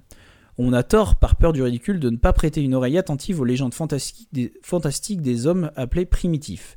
Elles sont basées parfois sur des êtres réels que nous classerons un jour. Je trouve ça intéressant. Donc, Non, mais c'est vrai, non, en vrai, C'est- je trouve ça c'est intéressant. très intéressant, mais lui, il y croit alors à 100%. Oui, mais je trouve ça, je trouve ça assez euh, humble de dire, bah, il faut pas penser qu'on a tout vu. et- Mm. Non, mais il a raison de dire ça. Hmm. Mais... Mais j'y crois pas quand même. Mais, quand, mais quand même, un truc de la taille d'un éléphant Bah, plus si c'est un avec une tête de lézard. Ça existe. Michel, c'est un ancien, un ancien avocat en droit international reconverti dans l'humanitaire et euh, passionné par cet animal. Il s'est rendu plusieurs fois par an sur place, dans le sud-est du Cameroun, près de la frontière congolaise et centrafricaine. Il reste là-bas 3-4 semaines environ pour explorer le coin dans le but de collecter des témoignages auprès des pygmées. Ce que euh, j'ai trouvé intéressant avec cet homme, c'est que c'est pas du tout un allumé, tu vois, il a la tête sur les épaules. Et c'est souvent le cas d'ailleurs. Ouais, C'est- ouais. Tu peux croire à des choses sans être, euh, sans être un, Un, un... Je cherche le mot. un illuminé. Hmm, Un, Un original. un original, voilà. Sans être un original. Euh, Fantasque, je cherchais. Ça n'a rien à voir. il est méthodique, réfléchi, sérieux. Toutes les infos qu'il collecte ensuite, il les enregistre, les recoupe, les analyse. Au nord du Gabon, accompagné de pisteurs et d'ingénieurs, il installe sur le fleuve Dja euh, des caméras pièges sur, les balises, euh, sur des balises flottantes. Sur une île à moitié immergée, il découvre des traces profondes avec des griffes à l'extrémité des empreintes, euh, Mhm. qui ne ressemblent à celles d'aucun animal connu évidemment. Aucun.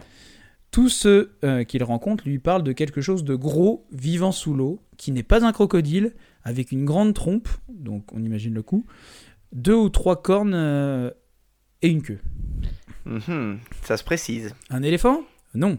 Nous recherchons un animal à dominante aquatique qui vit plutôt isolé. L'éléphant vit sur la terre ferme Et en troupeau. et en troupeau. Exactement. Il est connu. euh, Pardon Il est connu des pygmées. Euh, un hippopotame alors, encore moins. Les deux espèces ont la même corpulence et les mêmes mœurs amphibies, mais le mokelebébé se distingue par un long cou et une longue queue puissante. C'est vrai que le Donc, euh, long cou pour chez l'hippopotame, moyen. Et la longue queue puissante, juste un c'est juste petit le truc. petit truc qui bouge quand il fait caca.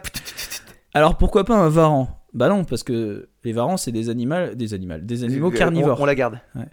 Un lamentin? Non plus, sa morphologie ne correspond pas du tout au témoignage, ce qui en l'occurrence ne correspond pas non plus à l'hippopotame. Oui. Un serpent géant à crête, euh, des missionnaires l'ont aperçu, a priori en roulant dans la rivière un éléphant, mais aucun serpent ne peut avoir une masse comparable à celle d'un hippopotame. Ça commence à faire du gros gros Puis serpent. surtout avec des griffes. Oui. Mm. Je vais dire un long coup, mais bon, finalement, si on part de la queue, ça fait un long coup. hein. Ouais. Il y a eu tout Oh un ouais. paquet d'explorations qui ont été faites depuis euh, des dizaines et des dizaines d'années, mais tu vas voir qu'il leur manque toujours un petit peu de chance. En 66, le naturaliste Ivan Rindel prend des photos de, qui, de ce qui est pour lui euh, des traces du Mokole Membe au sud-ouest de la République du Congo. Mais il est très probable que celles-ci ne soient que des empreintes déformées d'hippopotames. Hmm.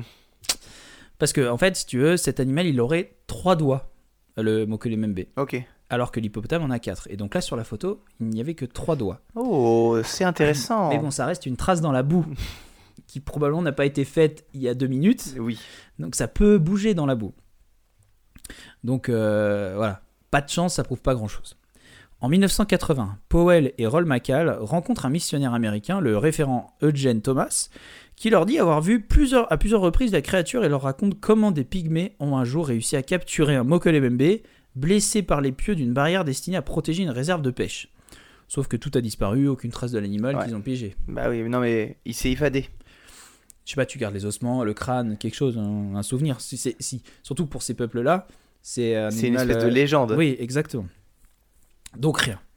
En 1980, Roy McCall toujours euh, lance une nouvelle expédition accompagnée de Richard Grimwell et du zoologiste, du zoologiste congolais Marcelin Agnagna. Ou Agnagna, je sais pas comment on dit. J'aimais bien le Agnagna.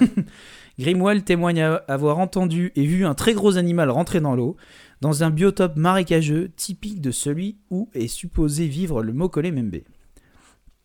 La même année, l'américain Herman Rudgester, euh, qui devait à l'origine joindre le groupe de Roy McCall, mais s'était détaché du projet pour montrer une autre expédition, prétend avoir pris une vidéo du Mokole Membe sur le lac Télé, mais que, oh malchance, l'humidité aurait détérioré le matériel. Oh, merde Pas de chance. L'unique image disponible montre une forme non identifiable flottant sur, à la surface du lac. Vous pouvez trouver Un ça sur internet, c'est très drôle. En fait, c'est une petite vague.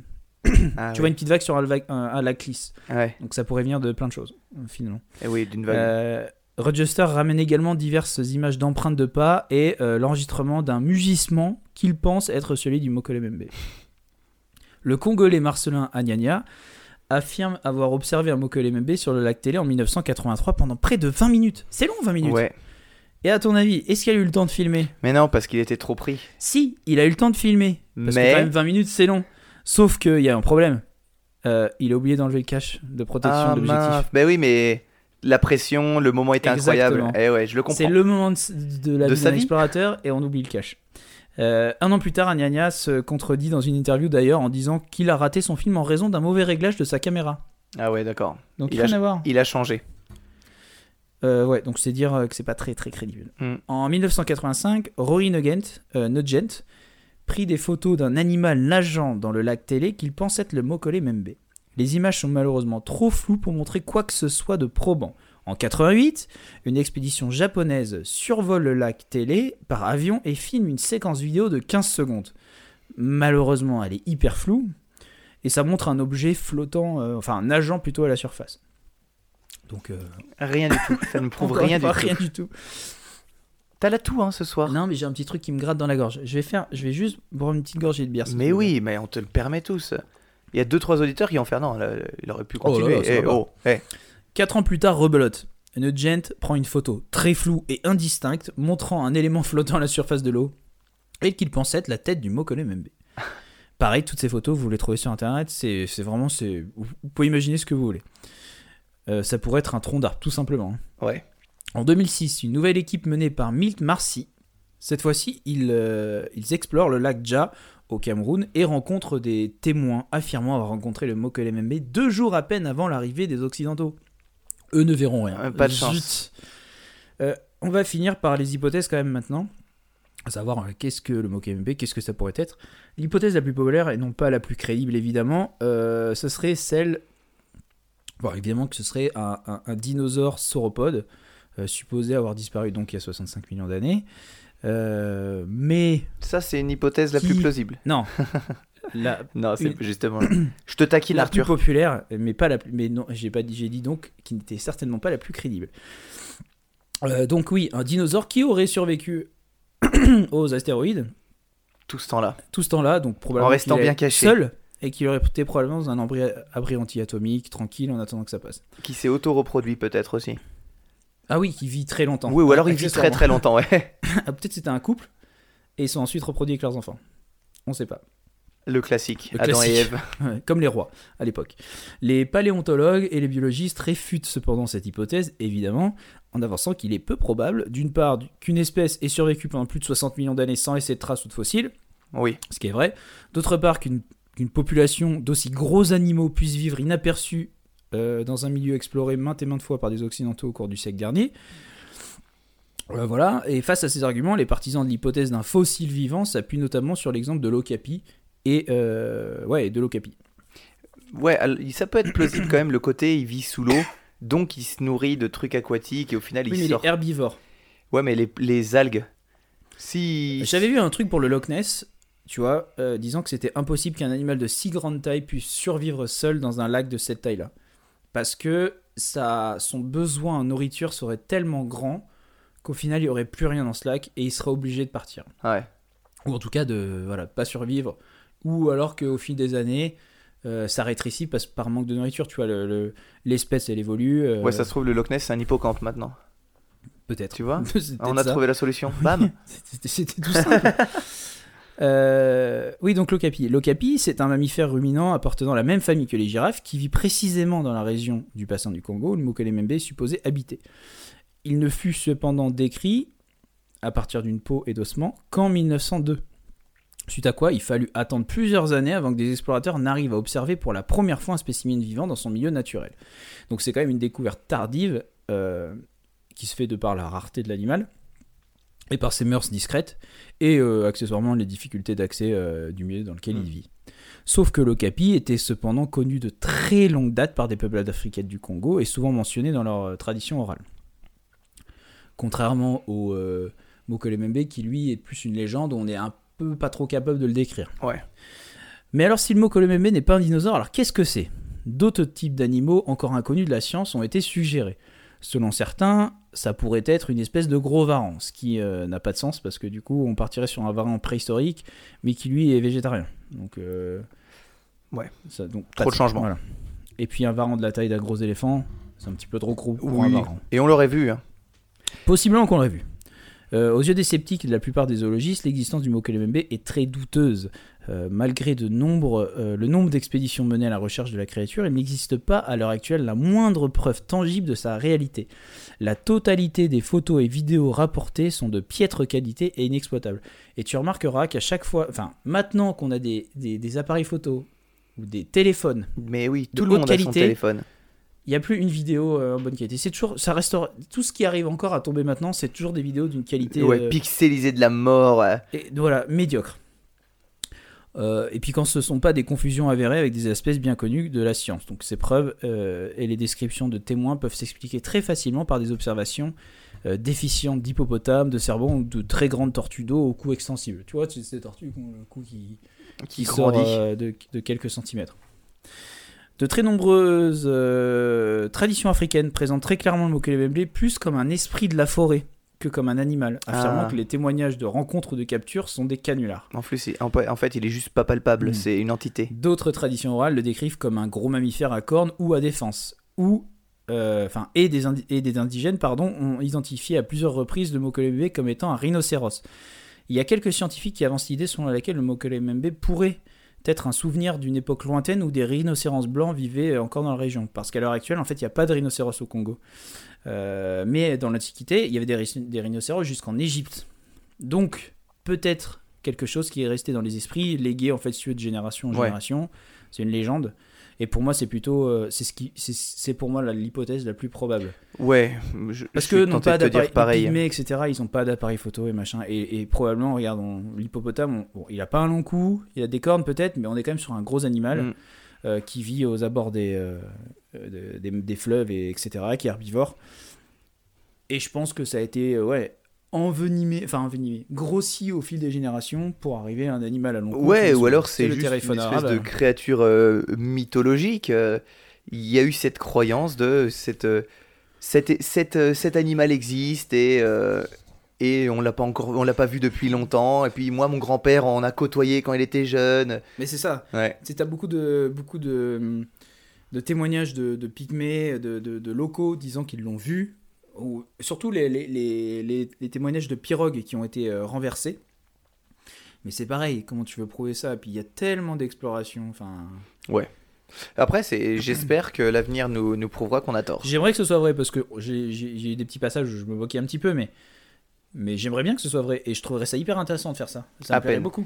Mais tu sais, il y a tellement de personnes qui, qui, qui croient dur comme fer. Euh, c'est comme à l'occultisme ou à ces choses-là. Mhm. Tu as besoin de croire. Et on peut pas, on peut pas juger ça. C'est parce que le jour où, le jour où ils auront raison, eh ben, on sera bien comme des cons. Non, mais c'est clair. Et puis tu retrouves, il y a encore des découvertes de de de- de- d'espèces qui sont Ah oui, pas pour les simplement espèces. des, euh, des grenouilles ou des araignées ou des trucs tout petits. Non, il y a des grands singes qui sont découverts encore aujourd'hui. Euh, donc ce c'est c'est assez cool. Mais euh, Donc le- le- l'éléphant, de- renard, ce de- euh, serpent, c'est plausible, bien sûr. mais non, mais ça, ça- en vrai, ça me plairait. Et tu vois, ce- le français là. Lui, ce qu'il fait, c'est vraiment, il fait ça de manière très scientifique. Et on, on- on- dans, le, dans le podcast de Lionel Camille, en fait, il interview, enfin, il fait tout le podcast avec un, un autre monsieur qui est toujours en expédition avec, euh, avec ce Michel. Et euh, quand tu parles, lui, tu l'entends parler, il, c'est très, ça reste très carté- cartésien. Ils font des recherches euh, précises. C'est vraiment, on n'est pas, ils font pas des photos en disant regardez là, ça se voit, euh, Mm. ce petit bout de qui dépasse c'est un œil. Non, non, c'est, c'est voilà, c'est des vraies recherches. Sauf que malheureusement, moi personnellement, je, je pense qu'ils trouveront rien. Mais euh, je trouve ça cool. Ou alors qu'ils trouvent ce qu'ils ont envie de trouver. S'ils Oui. ils interprètent, euh, ils trouvent quelque chose, tu vois, comme l'empreinte de, de trois doigts, euh, tu l'interprètes euh, un peu comme mais tu tu veux. vois, dans le podcast, ils disent qu'ils l'ont, ils l'ont entendu plusieurs fois, etc. Mais bon, c'est, t'es en pleine jungle ou t'es en pleine forêt d'un pays que tu connais pas trop. Tu, tu peux en entendre des trucs. Donc euh, voilà, c'était, euh, c'était mon petit, euh, mon petit dossier de, de, de cryptozoologie. Excellent dossier. Et c'est quelque chose qui est très passionnant parce que je pense que si tu parles avec un spécialiste de ça, quelqu'un qui, qui a passé sa vie ou qui consacre beaucoup de temps, qui est passionné et qui est persuadé de ce qu'il cherche, le, moi, une heure passée avec un type comme ça, et je suis convaincu. hein. Je suis très oui. influençable, tu sais. le gars Mais me... tout ce qui est gros, gros. euh, ouais, gros- ouais, tu vois, le Yeti, le, le, le, le Bigfoot, le Loch Ness, tout ça, enfin, c'est des trucs, je me dis, c'est trop gros pour que ce soit pas vrai. Tu sais, il y a maintenant, il y a des GPS, il y a de. Il y a de, de l'exploration euh, par satellite, il y a des, Mais oui, des appareils photo de, de su- super qualité, En fait, des téléphones. avant c'était euh, euh, dans l'eau, on peut pas savoir. Mais aujourd'hui, avec les radars de pêcheurs, t'as un pêcheur, t'as 500 euros, tu mets ton radar dans l'eau sur ta barque, tu le sais ce qu'il y a sous l'eau. Mm. Donc, euh, mais on le saura. Ouais. Le Bokwana Mambe, euh, on, le- on le retrouvera. On va partir en expédition au Congo. Euh, c'est l'heure d'un petit quiz. Ok. C'est pas n'importe quel quiz, Harry, c'est un quiz à enjeu. Énorme enjeu. Ah, mon ordi vient de s'allumer. Écoute, c'est le moment. C'est Wally qui vient de s'allumer. C'est le moment parce que tu vas devoir chercher les réponses. ok. Il y aura 21 questions, Mhm. dont certaines que je t'ai déjà posées. Ah putain, mais tu sais que j'ai une mémoire de. Oui, mais dans chaque question, il y aura 4 propositions. Je t'explique l'enjeu. Si tu as plus de 15 bonnes réponses, tu gagnes un méga cadeau. Mais le plus gros cadeau que je t'ai fait jusqu'à présent. Putain, mais j'ai trop l'impression les questions elles vont être trop dures. En fait, il Si, l'a pas préparé le cadeau. Si c'est moins de 15, on trouvera. J'espère pour toi que tu auras plus de 15. Et tu Shit. prêt, J'ai Arthur une méga pression là, ouais, je suis T'as une méga pression. Alors, à un moment, peut-être qu'il y a des questions, tu vas dire Ah, ça, il l'a déjà posé, l'enfoiré. Bah, c'est sûr. Allez, c'est parti. C'est des questions générales avec. euh, le thème, c'est le plus, le, le, le moins, le plus grand, le Est-ce que ça plus- peut être plusieurs réponses en même temps ou pas? Jamais. Ok. Je voulais pas t'embrouiller avec ça. Ok, ok. Par exemple, on commence par une très classique, très simple, et tu vas voir qu'après il va y avoir des thèmes. Quel, lequel de ces sites internet a le plus de visiteurs par jour? Google, Facebook, YouTube ou Yahoo? Ah, c'est dur. Hmm. Il y a un certain temps, j'aurais dit Google, mais là, j'aurais peut-être envie de dire Facebook. Parce que les gens se connectent plus souvent sur Facebook que Google, malheureusement. Je dirais Facebook. Et la bonne réponse était Google. Aïe aïe aïe aïe aïe On part avec un désavantage. C'est pas grave Arthur, tu vas te rattraper. Là là. À part Paris, quelle est la ville de France euh, avec le plus de visiteurs juste pour le tourisme? Marseille, Bordeaux, Nice ou Lyon? Bordeaux? Aussi étonnant que cela puisse paraître, c'est Nice. Oh, mais non ouais. C'est une catastrophe. 0 sur 2. Quel pays a la plus grosse dette actuellement? Les États-Unis, le Japon, la Grèce ou l'Irlande? J'ai envie de dire la Grèce. Les États-Unis. Ah non, mais c'est une cata. On se concentre, on réfléchit. Allez, on fait un truc parce qu'on est sport. Tu auras le droit à 15 bonnes réponses pour avoir ton méga... euh, 10 bonnes réponses pour avoir ton méga cadeau. Le gars baisse son niveau. de je jeu. baisse mon niveau, je m'adapte. Je vois que le niveau en face est pas très élevé. Mais non, mais c'est pas. Non, parce que je me dis que là, si très vite. Est-ce que t'as essayé ce quiz sur quelqu'un d'autre avant Euh, bah, je l'ai essayé sur moi-même. Et Mais je euh, connaissais déjà les réponses. j'avais trouvé Google, pas Nice et les États-Unis, je les, je Ah les ouais avais. Putain. Ouais, mais les États-Unis, c'est à cause de la guerre. Et ils ont emprunté au Japon. Ouais, mais tu vois, Enfin, aujourd'hui, la c'est le Grèce. Japon. euh, Ah, mais c'est en, en termes de. par rapport au pays ou proportionnellement au pays ou, non, non, euh, c'est en termes de combien Ah ouais, Combien d'argent réfléchir à ça alors. Ouais. Voilà. Donc, euh, tu es à À 0, zéro, réponse. sur 3, mais il t'en faut 10. Allez, allez mon champion, bats-toi. allez, celle-ci, elle est cadeau. Quelle chaîne a la plus grosse audience journalière? France 2, France 3, Incredibilis ou TF1 TF1. Oui Yes Et de une. Allez, c'est reparti, t'es relancé. allez, deuxième cadeau. C'est la remontada. Quel pays a le plus de lacs? États-Unis, France, Canada ou Russie? Canada Oui Putain, on va repasser à 15. Hein. Quel pays possède le plus de voitures sur son territoire? France, États-Unis, Chine ou Japon? Euh...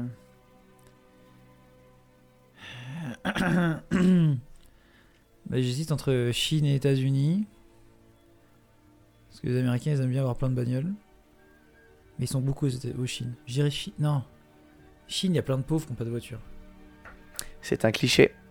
Raciste de surcroît. mais non, mais c'est vrai, non Bon, Chine. C'était les États-Unis. J'étais vraiment un salaud. J'allais. Franchement, t'étais parti. Mais non, mais après j'ai réfléchi et donc quand j'ai commencé à dire, mais attends, en Chine il y a plein de pauvres qui sont qui ont pas les moyens d'avoir des voitures, du coup j'allais partir sur les États-Unis. Et quand tu dis c'est un cliché, ah merde, bon bah alors c'est la Chine. Hmm, Ok, Salaud, va. je prends la responsabilité de. De ne cette- m'aide pas et ne me ne de cette m'influence question. pas. Ne m'influence pas.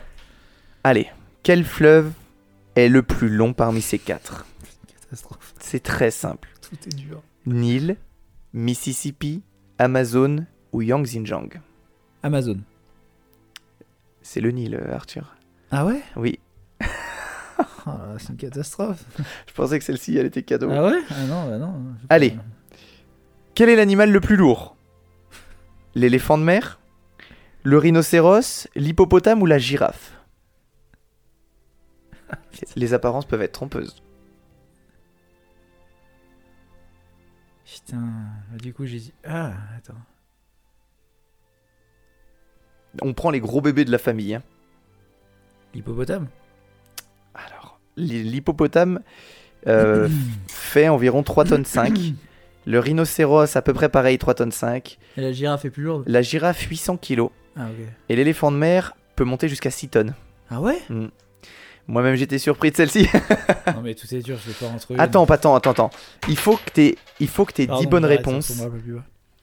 Et il t'en reste, il t'en reste plus que 10. Allez, c'est parti. Pas évidente non plus celle-là. Quel animal vit le plus longtemps?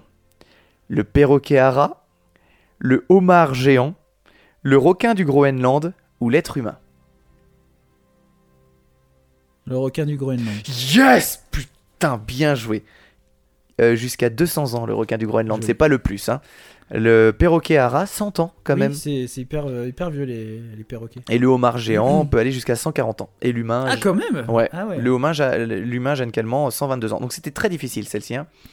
Euh, quel animal est le plus fort? Alors ça peut être en force, euh, force brute, force portée. Combien, euh, quel animal peut porter le plus lourd? Donc euh, soit à bout de bras, soit sur le dos, tu verras. Le grizzly, l'éléphant, le gorille ou le bœuf musqué. Sur son dos Ben, je crois qu'en fait c'est quel animal est le plus fort. Je crois qu'on peut dire porté ou tracté. Bah j'ai envie de dire l'éléphant. Et c'est bien l'éléphant. Ah ouais. C'était euh, une question où c'est assez facile pour l'éléphant. Le grizzly, euh, on non, estime mais- que c'est 500 kilos, ce qui est déjà pas mal hein, de bouger un truc de 500 kilos. Ouais. L'éléphant peut tracter 9000 kilos, donc 9 tonnes. Ça, ça tracte fort un, élé- un éléphant. le gorille, 2000 et le bœuf musqué, 900 kilos. Maintenant, quel animal, là c'est un peu dur, court le plus vite Attends, parce que là ça te fait euh, deux bonnes réponses. Quel- à la suite. à la suite, hein. Quel animal court le plus vite? Le lièvre, le lévrier afghan, l'antilope ou l'autruche? T'aurais pas pu me dire le guépard? J'aurais dit le guépard. Merde, j'aurais dû mettre le guépard. Alors le lièvre, le lévrier afghan, l'autruche Ou l'antilope. ou l'antilope? Je dirais l'antilope. Attention, la question est difficile. Ok, donc c'est pas l'antilope. Trop de triche. Putain, ça va... ça va trop vite une antilope. Les apparences peuvent être trompeuses. Donc c'est l'autruche. Oui, bien joué Bah j'hésitais entre les deux. Mais pour moi, la, les réponses de suite. De, de- justement de guépards qui courent des antilopes, je me dis putain, mais ça va comme super vite une Ça trace. Ouais, ouais, mais en, en fait, l'antilope va à 88 km/h. Ah, quand même. C'est énorme. Le lévrier, euh, 74. Le lièvre, 72, le lièvre. hein. Ça tabasse. Ça tabasse, mais moi, je pensais pattes. pas. Et l'autruche, 97. Presque 100 km/h pour un oiseau. À deux pattes. Ouais, à, À deux deux pattes. C'est incroyable. hein. Euh, attention. Oh. Vraiment, il y a des questions. Elles sont salées. Ah, eh. Elles sont salées. Hein. Elles sont pas salées. euh, elles, sont, elles sont dures. Quel acteur a joué dans le plus de films? Anthony Hopkins, Jackie Chan, Samuel L. Jackson ou Donnie Trejo, le mec qui a fait Machete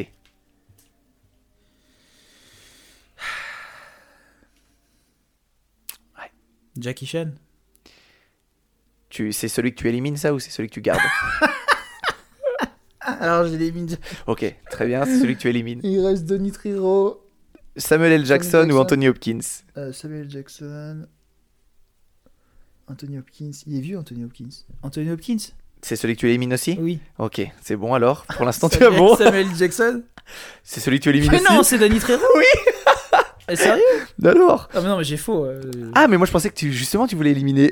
C'est Danny Trejo, sérieux Anthony Hopkins, 137 films. euh, Ja- Jackie Chan, 142. Samuel L. Jackson, 191. Donnie Trejo, 404. Mais il joue que dans des, dans des daubes. Bah, il joue que dans des daubes et un jour sur deux, quoi. Ouais, non, mais c'est clair. Bon, celle-là, on la compte pas.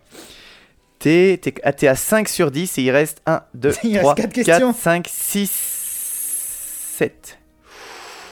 Oh, Il c'est- faut que t'en aies au moins 5. C'est tellement dur. ouais. Quel alcool est le plus vendu en France Et uniquement en France? L'eau de vie, la vodka, les boissons anisées, pastis Ricard ou le rhum? L'eau de vie, le Ricard. Ouais, Le les, choses comme le Ricard, la vodka ou le rhum. En France. euh, les boissons anisées. Oui Ouais. Bien joué mon champion. Allez, plus que 4. Quelle est la couleur de voiture la plus répandue en Europe? Oh là là, mais tu poses des questions. Le noir. bateau. Le blanc, le gris ou le rouge Le gris. Et c'est le blanc.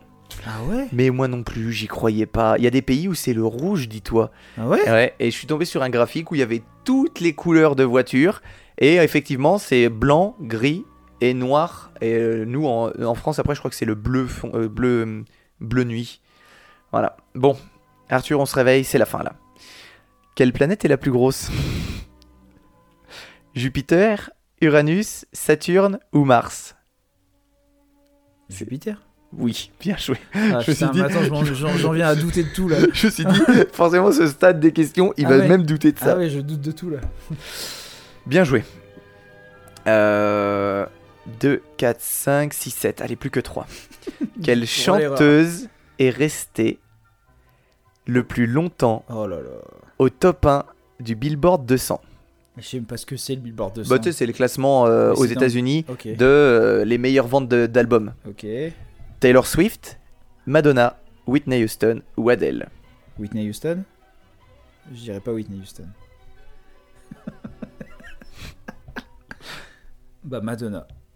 Oh mais non, mais Taylor Swift alors Oui, Taylor Swift Oh vache Moi, je t'ai fait des petits signes, donc ça, ça oui. compte pas. C'est une cata Euh, ouais, Taylor Swift, jamais j'aurais cru. Quelle région a eu le plus de Miss France? Non mais franchement Thomas, tu me poses des questions. je, suis parti sur tous les thèmes du monde. Ah non mais c'est pas tout. Je me suis dit, il faut que je tape sur tous les thèmes, j'y vais. Île-de-France, Provençal-Côte d'Azur, Alsace ou Bourgogne? Alsace. L'Alsace a eu 7 personnes. Les Provençal-Côte d'Azur 8 et l'Île-de-France 16. C'est l'Île-de-France. Ok, On est sur l'avant-dernière question. ok. Et il te...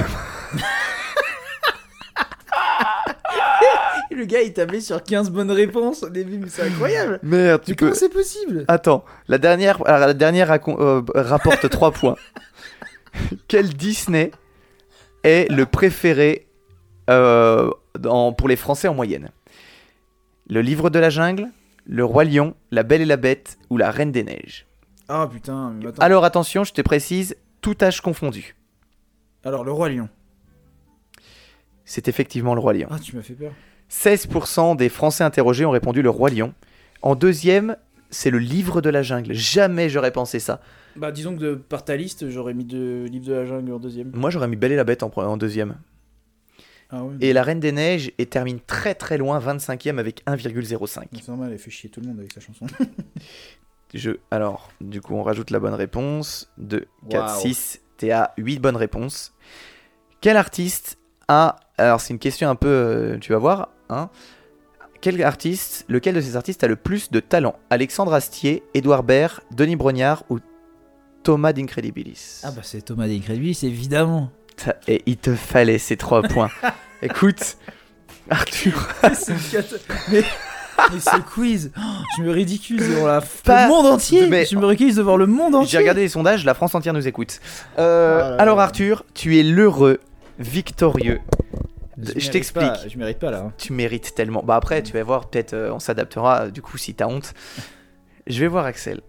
Et euh, Axel, je lui dis écoute, euh, j'aimerais faire un cadeau à Arthur. Et il me dit bah je peux te proposer une bière. Je dis un cadeau à Arthur. Non mais je peux te proposer deux bières. Je fais Axel quand même. Je peux te proposer un pack de bières. Je fais mais Axel. Il dit je peux te proposer. 50% des parts du magasin. je peux te proposer un calendrier de l'avant. Quelle bière aime Arthur? Je lui dis bah il aime ça, ça, ça. Il t'a fait un calendrier de Ah ouais l'avant exprès pour toi. Donc peut-être je vais taper dans le micro. Hop, je te le donne. Et c'est toujours plus gros les cadeaux. Waouh J'ai- Ça veut dire que j'ai une bière par jour et j'en ai déjà j'ai quelques jours. Oh putain, c'est trop bien. Oh, c'est si lourd. Ouais. Et du coup tu peux. C'est le meilleur. C'est le meilleur. ouais. Moi je t'ai offert une bière la, la semaine dernière. Tu m'en 24. 24. Donc euh, merci Axel qui a préparé ça, euh, qui a préparé ça. T'es tellement fort. Trop cool. Ok, donc on est parti sur une compète de cadeaux chaque semaine. Ça marche. J'ai hâte. Sache que je suis pas le plus riche des hommes, mais le cœur y est. Euh, et et, euh, tu, tu- tu te feras plaisir, tu t'enverras des petites photos à chaque fois. Oui. Parce que moi, du coup, j'ai vu ce qu'il y a dedans. Ah, c'est C'est- C'est c'est quelque chose. ah, c'est le, c'est le feu. hein. Ok, bah, j'ai hâte, merci beaucoup, ça me fait super plaisir. Voilà. Oh, la. Donc, euh, tu vas pouvoir passer un bon moment chaque jour, euh, chaque soir. on est, on, est, on est le combien là? On est le, le, le 6. Et 6 bières de retard. vais pas peut-être boire ce soir, les on en 6 boit bières, il va deux. falloir les boire très vite. hein. Où est-ce qu'elles vont périmer? Elles vont être périmées. Ok. Putain, trop bien, bah, merci beaucoup, hein, c'est c'est- c'est c'est fou. ouais. Ah ouais, c'est ça fou, fait ouais. plaisir de faire plaisir. Ah, ça fait plaisir d'être. d'être- d'être- Et puis en même temps, en même temps, euh, tu l'as déchiré ce quiz. Donc tu le méritais. Ah ouais, mais j'ai. oh là là. Non, mais franchement, c'était si dur. Oui, c'était dur. Parce que toutes ces questions bateau, je suis nul à ça. Bah, c'est de la culture. Ah mais moi il y a euh, énormément de questions, mais euh, presque toutes où je me serais planté, à part euh, la dernière. Mais sinon, toutes je me serais planté sur l'artiste avec le talent là. Non, mais en plus, t'as pris des trucs un peu. euh, Non, mais... non, non, c'est un bon test, hein, mais. J'ai jamais pris le top comme pour le guépard. Jamais oui, pris. oui, bah, je m'étais dit, j'aurais une chance. Mais non, Mais là, le billboard, les couleurs de voiture. euh, trop dur. hein. Non, j'avoue que le pays en dette, j'aurais pu choisir les États-Unis si j'avais réfléchi. euh, Si tu réfléchis à l'histoire, ouais. euh, ouais, la- proportionnellement, puis ouais, la guerre, etc. Mm. Mais il y a quelques, ouais, quelques erreurs que j'aurais pu éviter. Sinon, C'est pas grave, Pas la moindre idée. Restons sur le idée. positif. Non, mais. Machete. Oui, 404. Je le mettais en dernier. Non mais attends, à l'heure du quiz, mais ça se trouve, euh, là il en a retourné deux. Bah, probablement. Depuis qu'on a fait le coup. mais oui. Bon. Merci. J'enchaîne. Enchaîne. Euh, dans le dernier micro-chapitre, euh, on a reçu Jonathan, un, un Yes. auditeur de Montréal, qui est venu nous parler de Louis Cyr. Donc un homme fort extrêmement célèbre. Je ne vous dirai rien sur cette histoire, je ne peux que vous conseiller d'aller écouter ce micro-chapitre euh, qui traite de sa vie. Euh, micro-chapitre numéro combien Thomas? Euh, 29. Micro-chapitre numéro 29. Et qui donc, est sur les qui est pour les celui-ci qui est pour les Patreons à partir du palier 10 du palier de, de 10 du euros. palier de 10 Ok. euros ouais Ok, ok. Vous savez ce qu'il vous reste à faire pour écouter ce micro-chapitre et les euh, 28 euh, autres avant celui-là. Euh, et donc, pendant que Jonathan nous racontait, d'ailleurs, c'était hyper cool euh, ce micro-chapitre Mm, ouais, avec lui. Il cool. racontait super bien. C'était lui, c'est lui qui a raconté cette histoire, c'était fou. Euh, donc Moi, j'ai raconté une histoire autour du trou de balle, tu te souviens? Oui, et du roi. Ouais, Le roi et sa petite affaire. sa fistule anale. Sa fistule anale. Excellente histoire aussi, bizarrement. Euh, donc pendant que Jonathan racontait euh, son histoire, ou euh, du moins énumérait les exploits de force dont, euh, dont, dont Louis Cyr a fait preuve, nous on était en même temps sur Google à chercher les exploits en question pour avoir des photos. Mm. Et c'est en cherchant des photos de Louis Cyr qu'on est tombé d'ailleurs tous les deux sur un autre de ses compatriotes qui s'appelle Victor Delamarre. On est plutôt tombé sur une photo d'un type qui monte à un arbre à une échelle avec un cheval sur le dos. Donc moi j'ai été voir qui c'était et euh, finalement j'ai appris qu'il avait fait des trucs assez dingues et euh, c'est euh, cette histoire là que je vais vous raconter aujourd'hui.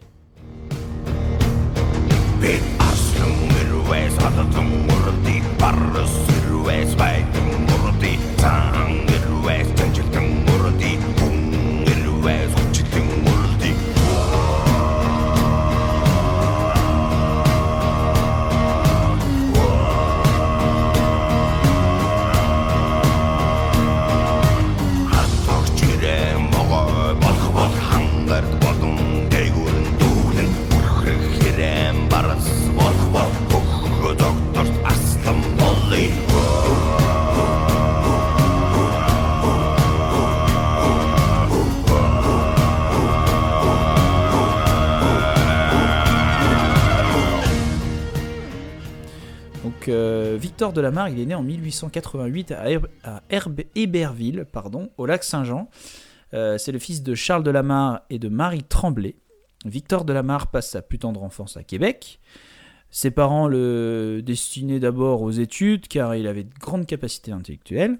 Cependant, sa grande vigueur précoce, sa force physique et son endurance le prédestinent à autre chose. Malgré sa petite taille, il s'avère déjà, à 8 ans, d'une force physique et d'une endurance hors du commun. Il effectue régulièrement euh, de, la, de la bicyclette entre Montréal et euh, Sault-Montmorency, donc soit en gros 25 km. Ok, c'est pas, pas. si beaucoup. À 8 ans. Ah oui, c'est énorme.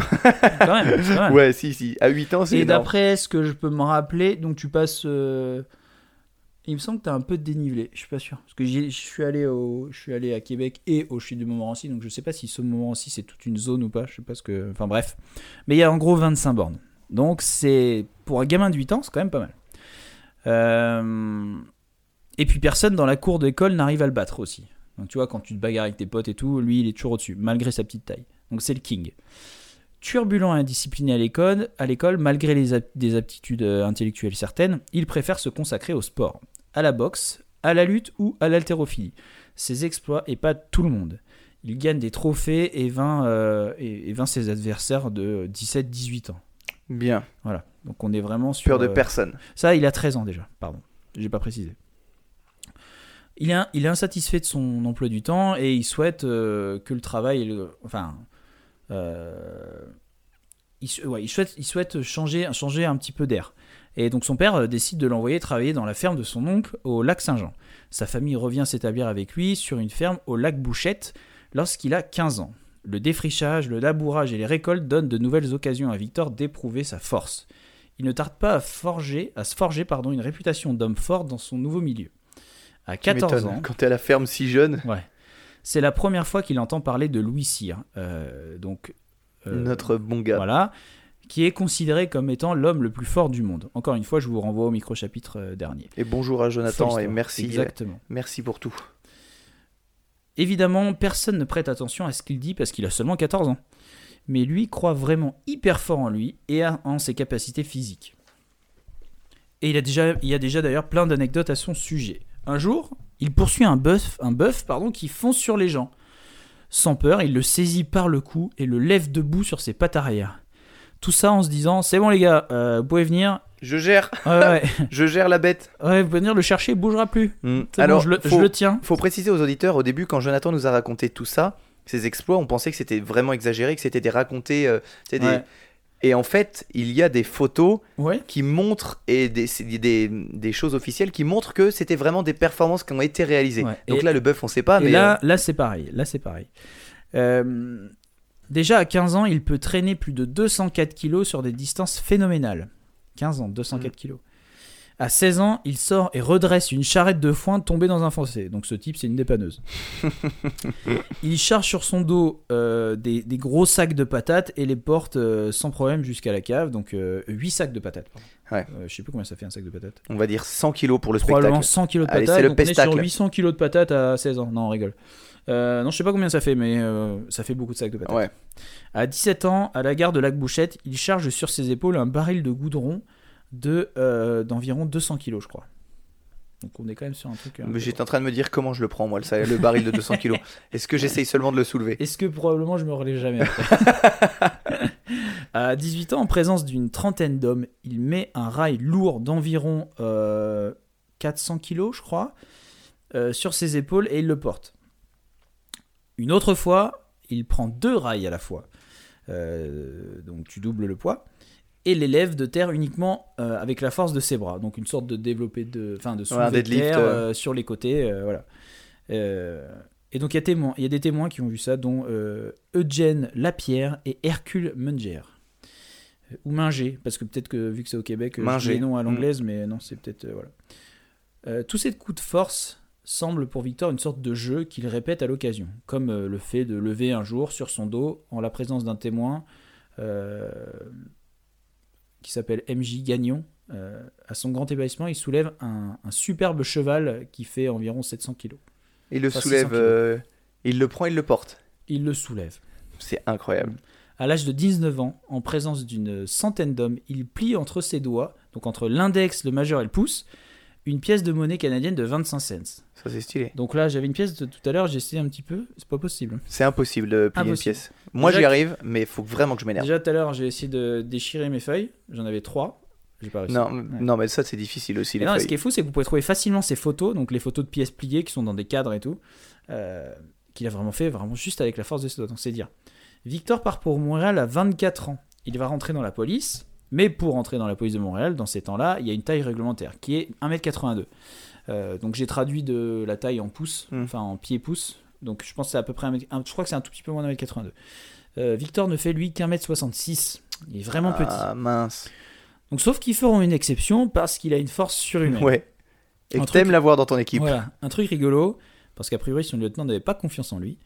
Euh, il n'a pas confiance en tout cas en, en- en un policier d'un mètre 66. Euh, il le met à l'épreuve, sans qu'il le sache, en se déguisant en malfaiteur et il fait euh, semblant de dérober certains des objets euh, dans une maison où Victor surveille. Grave erreur. Très mauvaise idée, parce que Victor le chope par le col et le ramène euh, de force au commissariat malgré le fait qu'il lui crie son identité. Et lui, il est dans son truc, il se dit euh, Ah non, ouais, non, c'est sa un mission. vrai malfaiteur.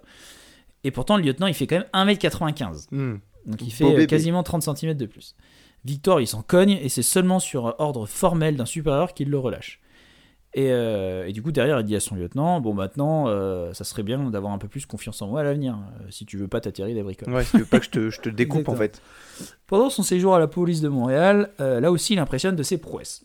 Il casse en deux une table en bois dans un mouvement, si tu veux, de, de joie, en abattant son jeu de cartes. Genre, je sais pas, il devait avoir une suite. Ah, Une un suite à l'as, bam, il pose. Il a une carte fidélité Ikea lui. Eh, il pète la table. Il jette. Eh, brelan Et il pète la table.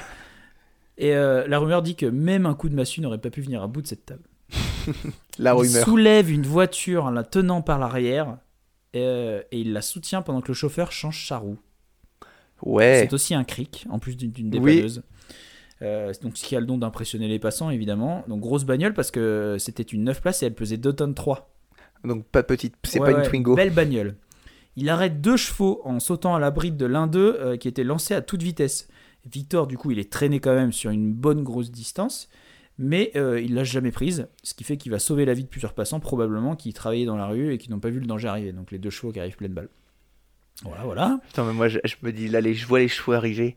À quel moment Allez, je me je dis, dedans. je les arrête. T'as Je- quand même des bêtes de 500 kg facile avec Surtout 600 qu'il fait kilos, euh. 1m66, donc il doit pas peser euh, 200 kg non plus. Va arrêter les chevaux qui courent.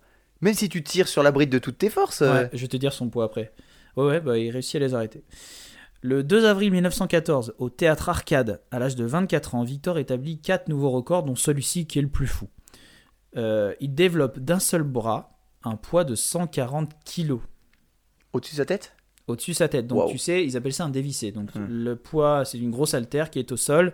Tu dois la lever jusqu'à l'épaule, arriver à l'épaule, tu dois le développer et puis tu, tu es complètement penché. C'est pas comme maintenant. Oui, t'as- t'as- t'es en angle droit ton, Voilà, ton les buste. positions, tu as une sorte de 90 degrés là. Mm. Les positions d'anciens d'anciens Ouais, d'ancien d'hommes haltérophile, ouais.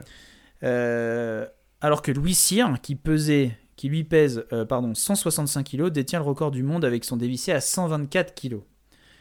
Donc il est au-dessus d'un gars qui euh, A le record du potentiellement a de, ouais, qui a déjà le record du monde. Et comme on le sait en haltérophilie, c'est il y a un classement par poids et c'est les poids les plus lourds qui arrivent à soulever les plus Mm. grosses charges. Et bah lui non. Cet exploit constitue un nouveau record mondial et n'a toujours pas été battu aujourd'hui.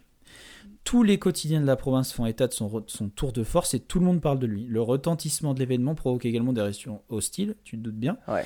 Euh, les dénigreurs de Victor, dont plusieurs hommes forts, demeurent incrédules sur la véracité de l'exploit et parlent d'une mascarade. Donc il y en a plein qui pensent que c'est faux. C'est faux, ouais. On l'accuse d'avoir du coup falsifié son alter et la balance. Pourtant, pour éviter qu'on doute, Victor est un gars intelligent. euh, il a pris des précautions. Euh, L'alter et la balance ont été préalablement vérifiés par un inspecteur fédéral des poids et mesures. Euh, je ne sais pas comment on fait, quelle étude faut faire pour faire ce métier. c'est un super diplôme.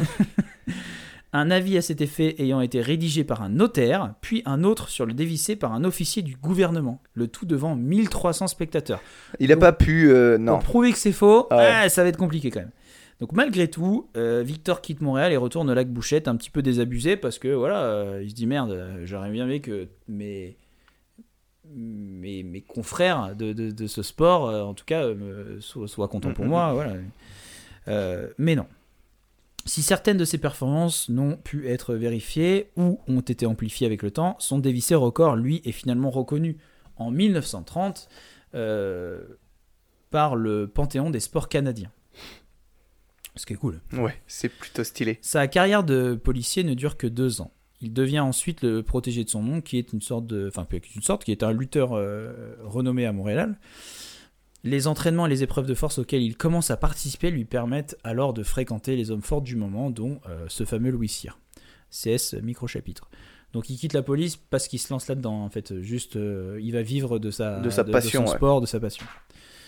C'est en 1914 qu'il commence à gagner sa vie en se produisant en tournée un petit peu partout au Canada aux États-Unis. Ses tours de force, de force pardon, impressionnent partout. C'est lui qu'on choisit pour représenter le pays au championnat du monde qui se déroule chez nous, à Lyon.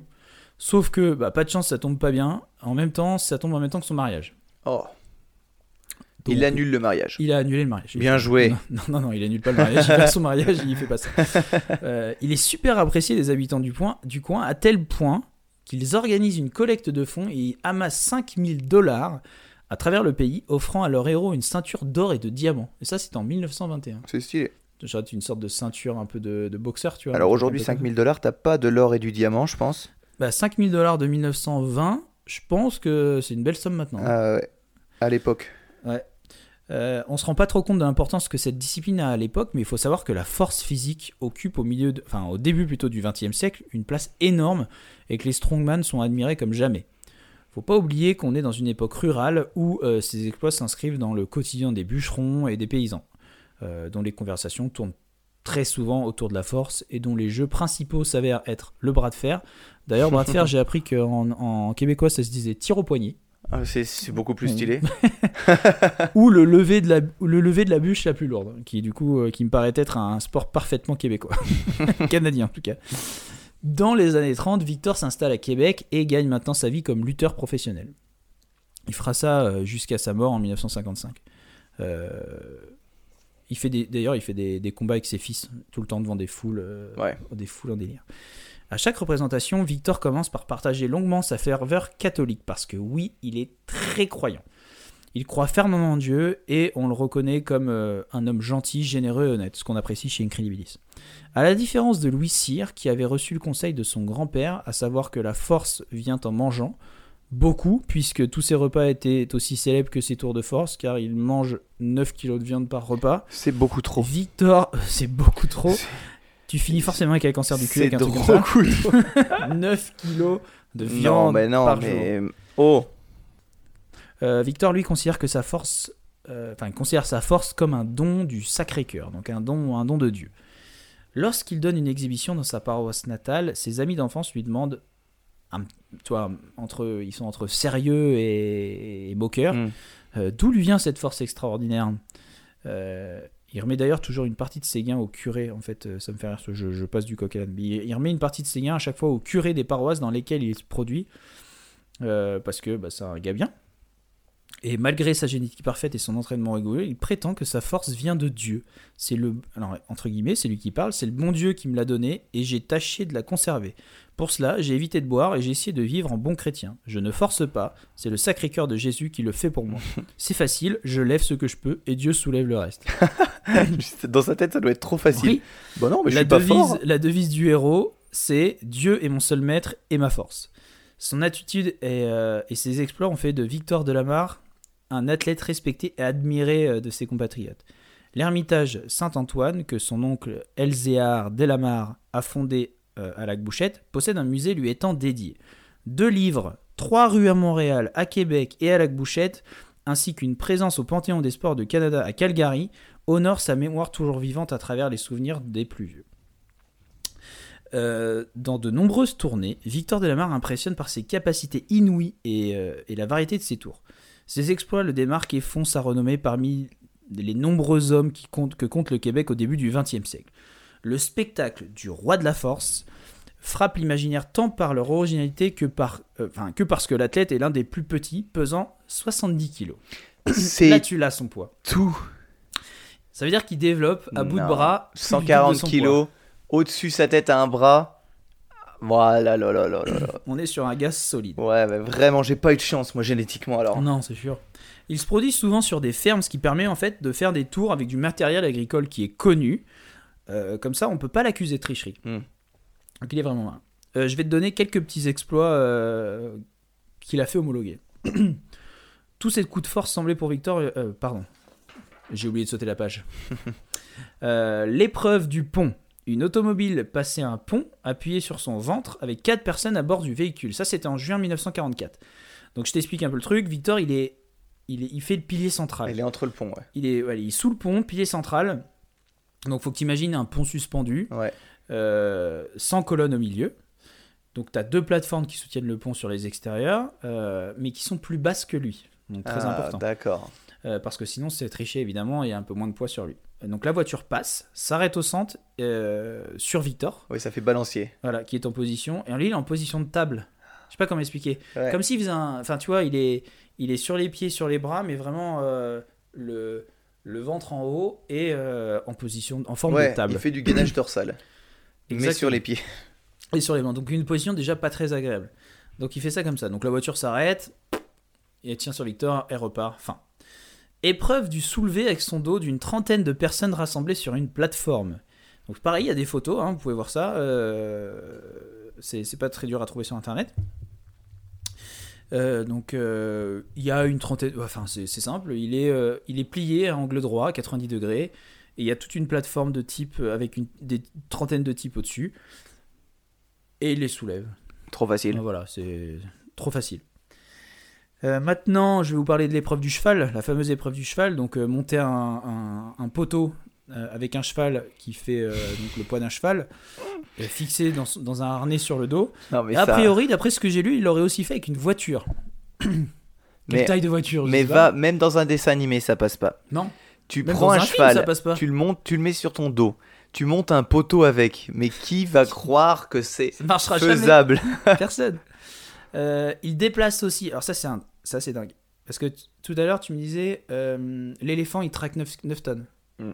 Et là, lui, il arrive à déplacer une énorme roche qui pèse environ 9 tonnes. Quoi?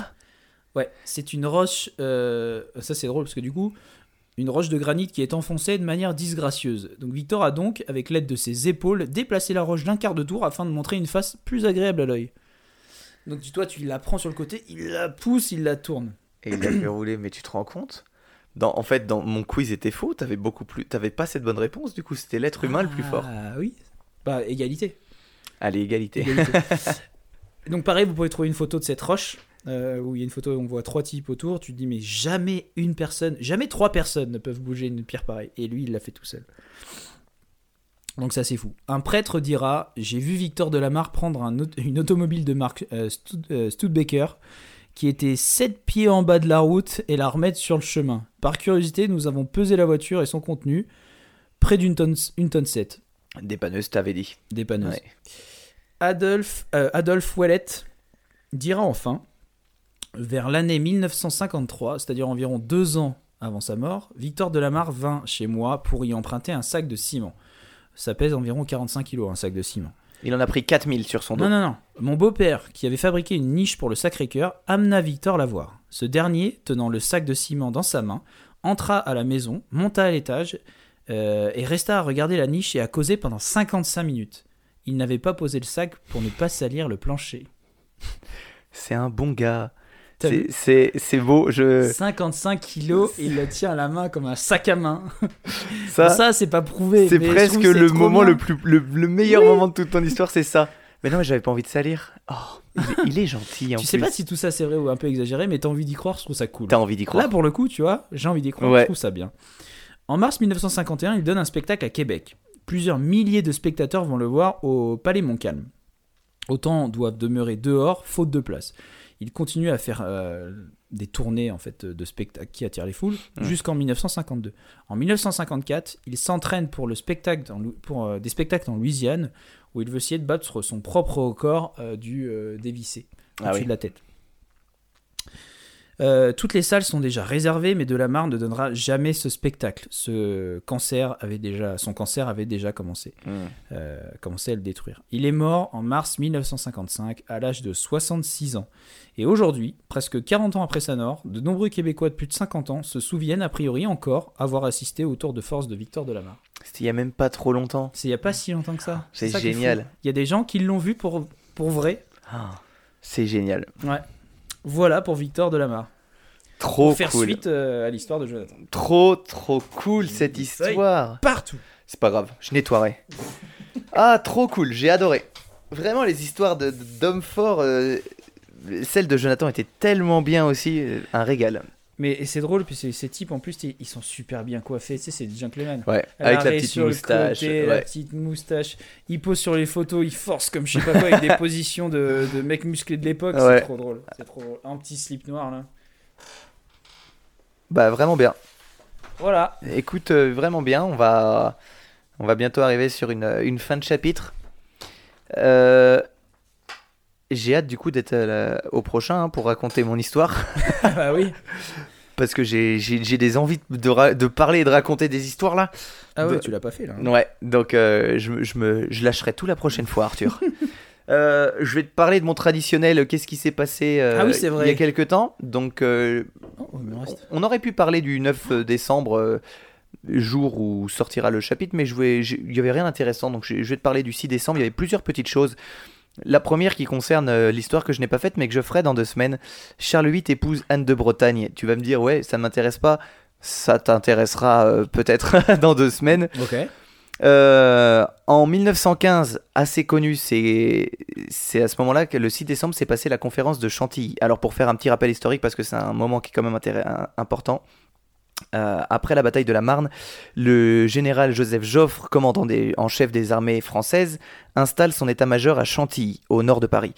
C'est là qu'il organise le 6 novembre 1915 une conférence avec les chefs des armées alliées. Alors, il y en a plein. Il y a le maréchal French, le commandant du corps expéditionnaire britannique, britannique le lieutenant général Murray, chef de l'état-major général britannique. Il y a le général Glinky, qui est le chef militaire russe, le général Poro, sous-chef de l'état-major euh, italien, le général Wellman, euh, chef de l'état-major belge.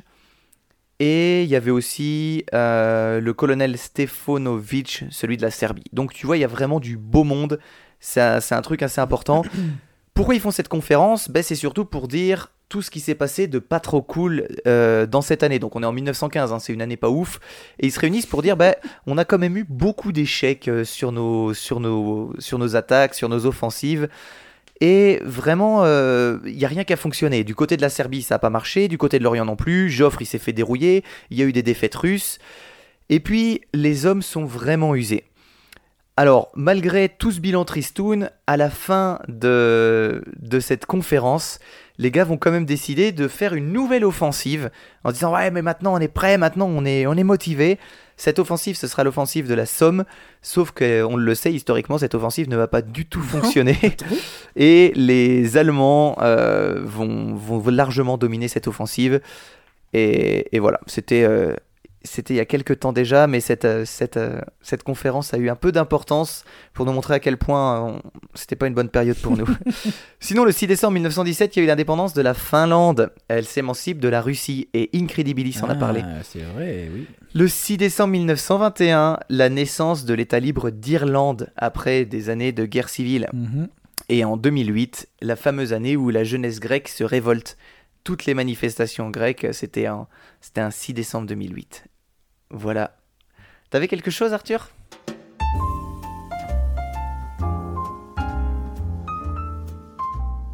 La brève du jour.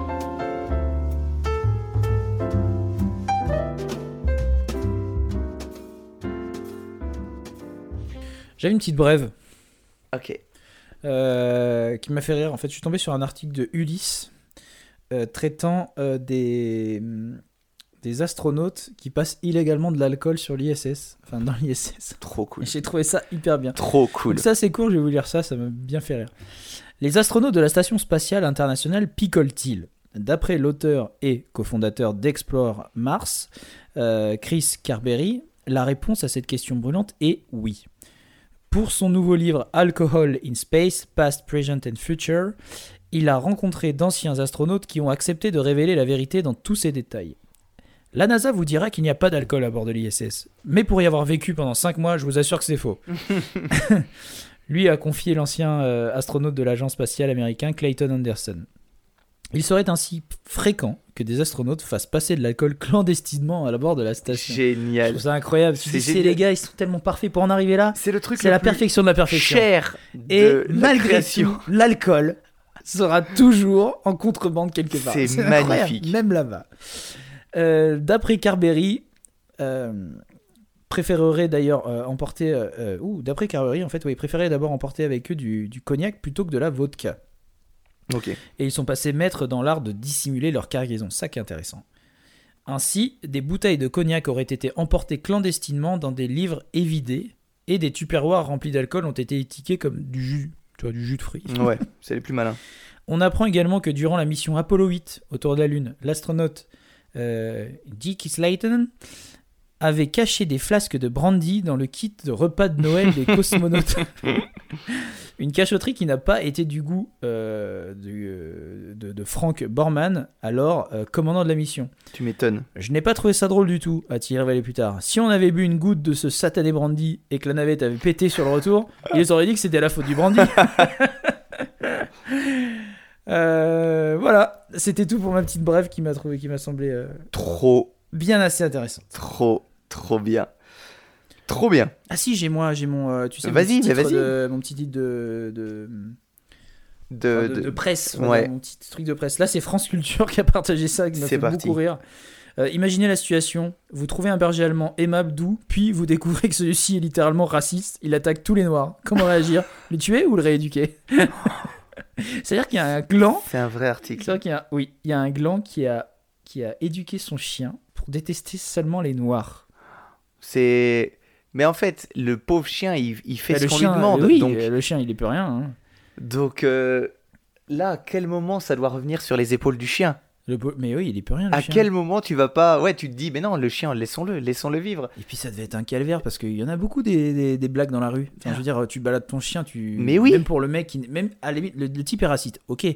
Mais ton pauvre chien, Non, mais c'est lui. c'est chiant. Le, mieux, c'est une fois que tu sais ça, c'est lui, il faut le trouver. Oui. Et il faut lui faire un truc. Mais un Une, truc. ré- une rééducation. Une, tu le ré. Ah ouais. Tu le ré- rééduques. Tu le rééduques. Il retourne seul à l'école. Tu avec le ridiculises. Ah ouais, tu le, tu le ridiculises. Ah, bien joué. euh, le- le- ça m'a mis, Allez, ça m'a fait plaisir. Un monde meilleur.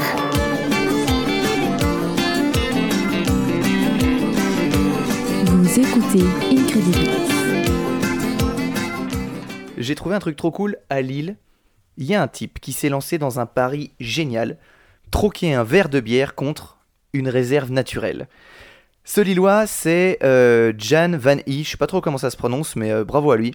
Le but, le but, c'est troquer un verre de bière contre un objet un peu plus gros jusqu'à créer une réserve naturelle au final. Alors, on connaît tous l'histoire du Canadien Kyle MacDonald qui, en 2005, était parti d'un trombone euh, et puis de troc en troc avait obtenu une maison. C'est cool. Et du coup, cette histoire, elle a vachement inspiré Jan Van I, qui habite à Lille, et il a dit, bah vas-y, je vais le faire. Mon but, c'est d'avoir une réserve naturelle. Alors il dit, dans mon parcours dans l'écologie, parce que c'est un gars qui s'intéresse vachement à ça, et en général, c'est des gens bien, je suis passé par toutes les phases, de la colère, de la tristesse, de la tétanie, et récupérer un endroit de nature dans la région, c'est un rêve de, que j'ai depuis vraiment longtemps. Le projet final, c'est réussir à troquer un truc pour obtenir un terrain dans la métropole lilloise ou euh, la région pour en faire un havre de biodiversité. Mais tu vas voir qu'il a encore pas mal d'idées avec ça.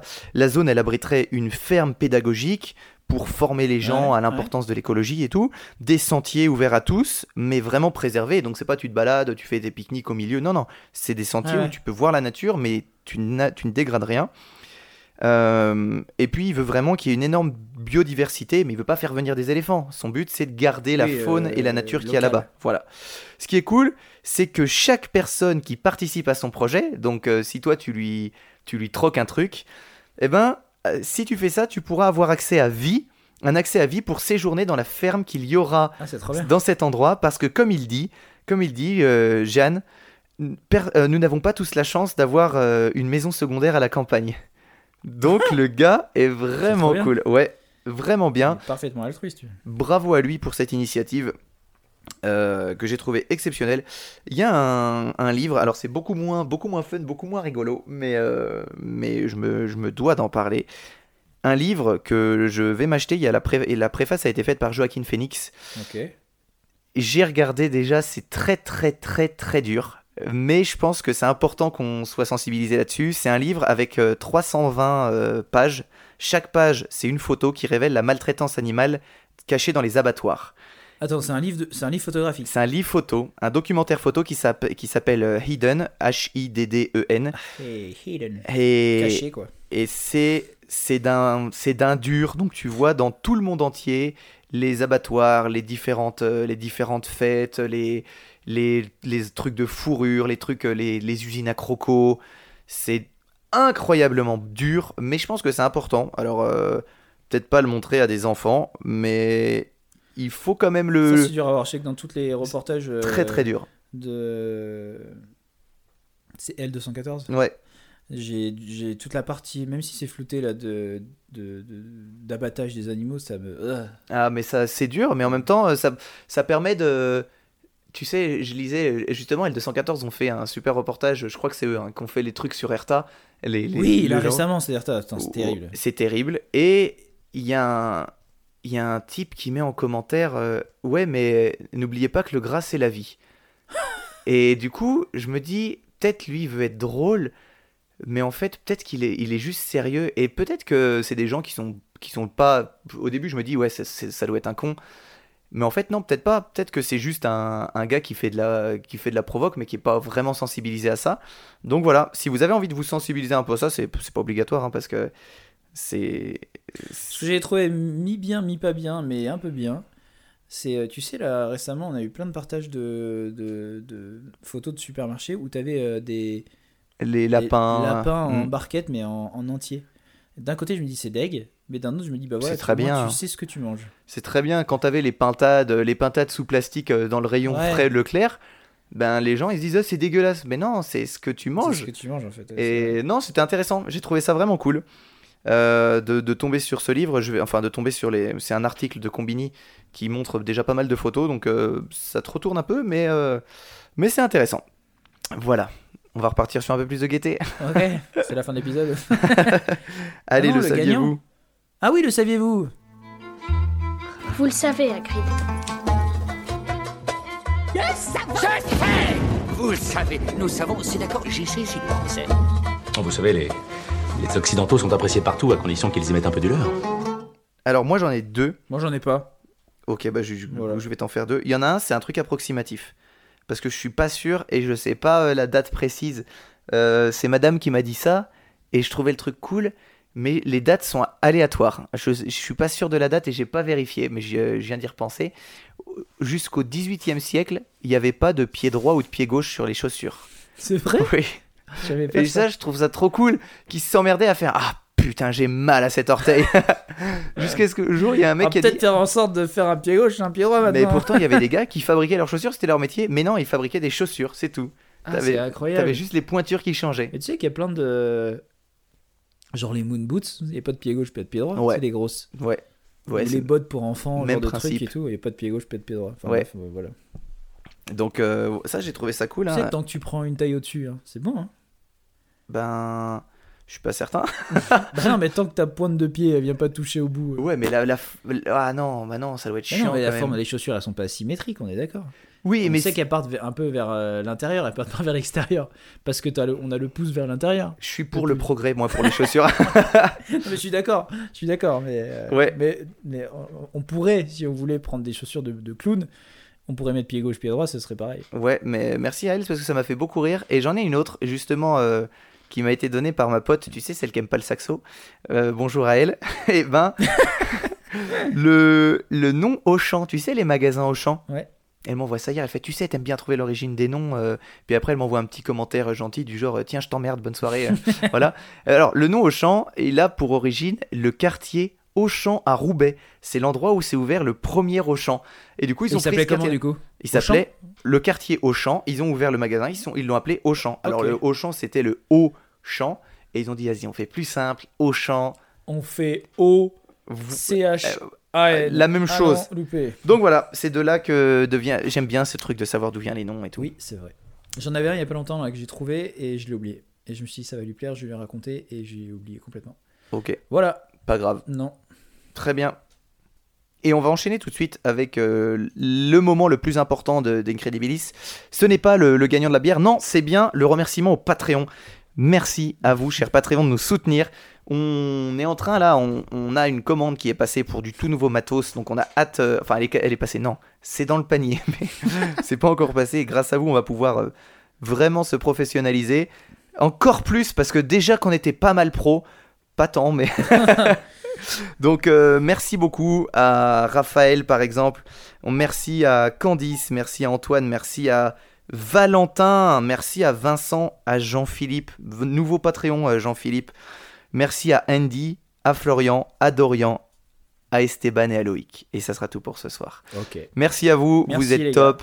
Si vous voulez nous soutenir sur Patreon, si vous voulez avoir un ou deux micro-chapitres par mois dans votre boîte aux lettres ou votre boîte mail, mais c'est toujours dans la boîte mail, euh, sinon ça serait chiant. Vous n'allez pas avoir de boîte aux lettres, surtout en hiver, il fait froid. Vous allez sur le site patreon.com, vous cherchez Incredibilis Podcast, il y a plusieurs paliers, des paliers qui vont vous donner le droit à plusieurs goodies. Exceptionnellement, les goodies, on vient de les recevoir maintenant, on était en rupture de stock, donc toutes les personnes qui viennent de s'inscrire ou dernièrement qui ne les avaient pas Et reçues. de le recevoir bien plus vite que, que tous les autres qui attendent. Ouais, bah ouais, ça y est, on a tout reçu, c'est reparti.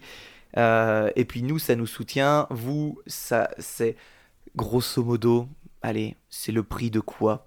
Un kebab, un sandwich, un petit truc? Non, là, un vous... skin? Ouais, un truc de jeu vidéo. Ça, ça nous soutient, ça nous permet de nous renouveler au niveau du matériel, ça c'est trop cool. Arthur, est-ce que tu avais un gagnant? Oui, j'ai un gagnant. Euh, c'est Jimmy Page 1970 qui nous a mis un commentaire 5 étoiles sur Apple Podcast. Euh, le titre c'est l'alcool, l'alcool c'est mal, vous voyez. Podcast, podcast drôle avec des histoires hyper intéressantes et très bien racontées. Euh, ça l'est un peu moins quand ça parle de bière. En plus, des bières au goût de pamplemousse, c'est pas des bières ça. La bière, c'est comme le, c'est comme les pornos. Il y en a partout, mais les meilleurs sont allemands. En plus, qui boit.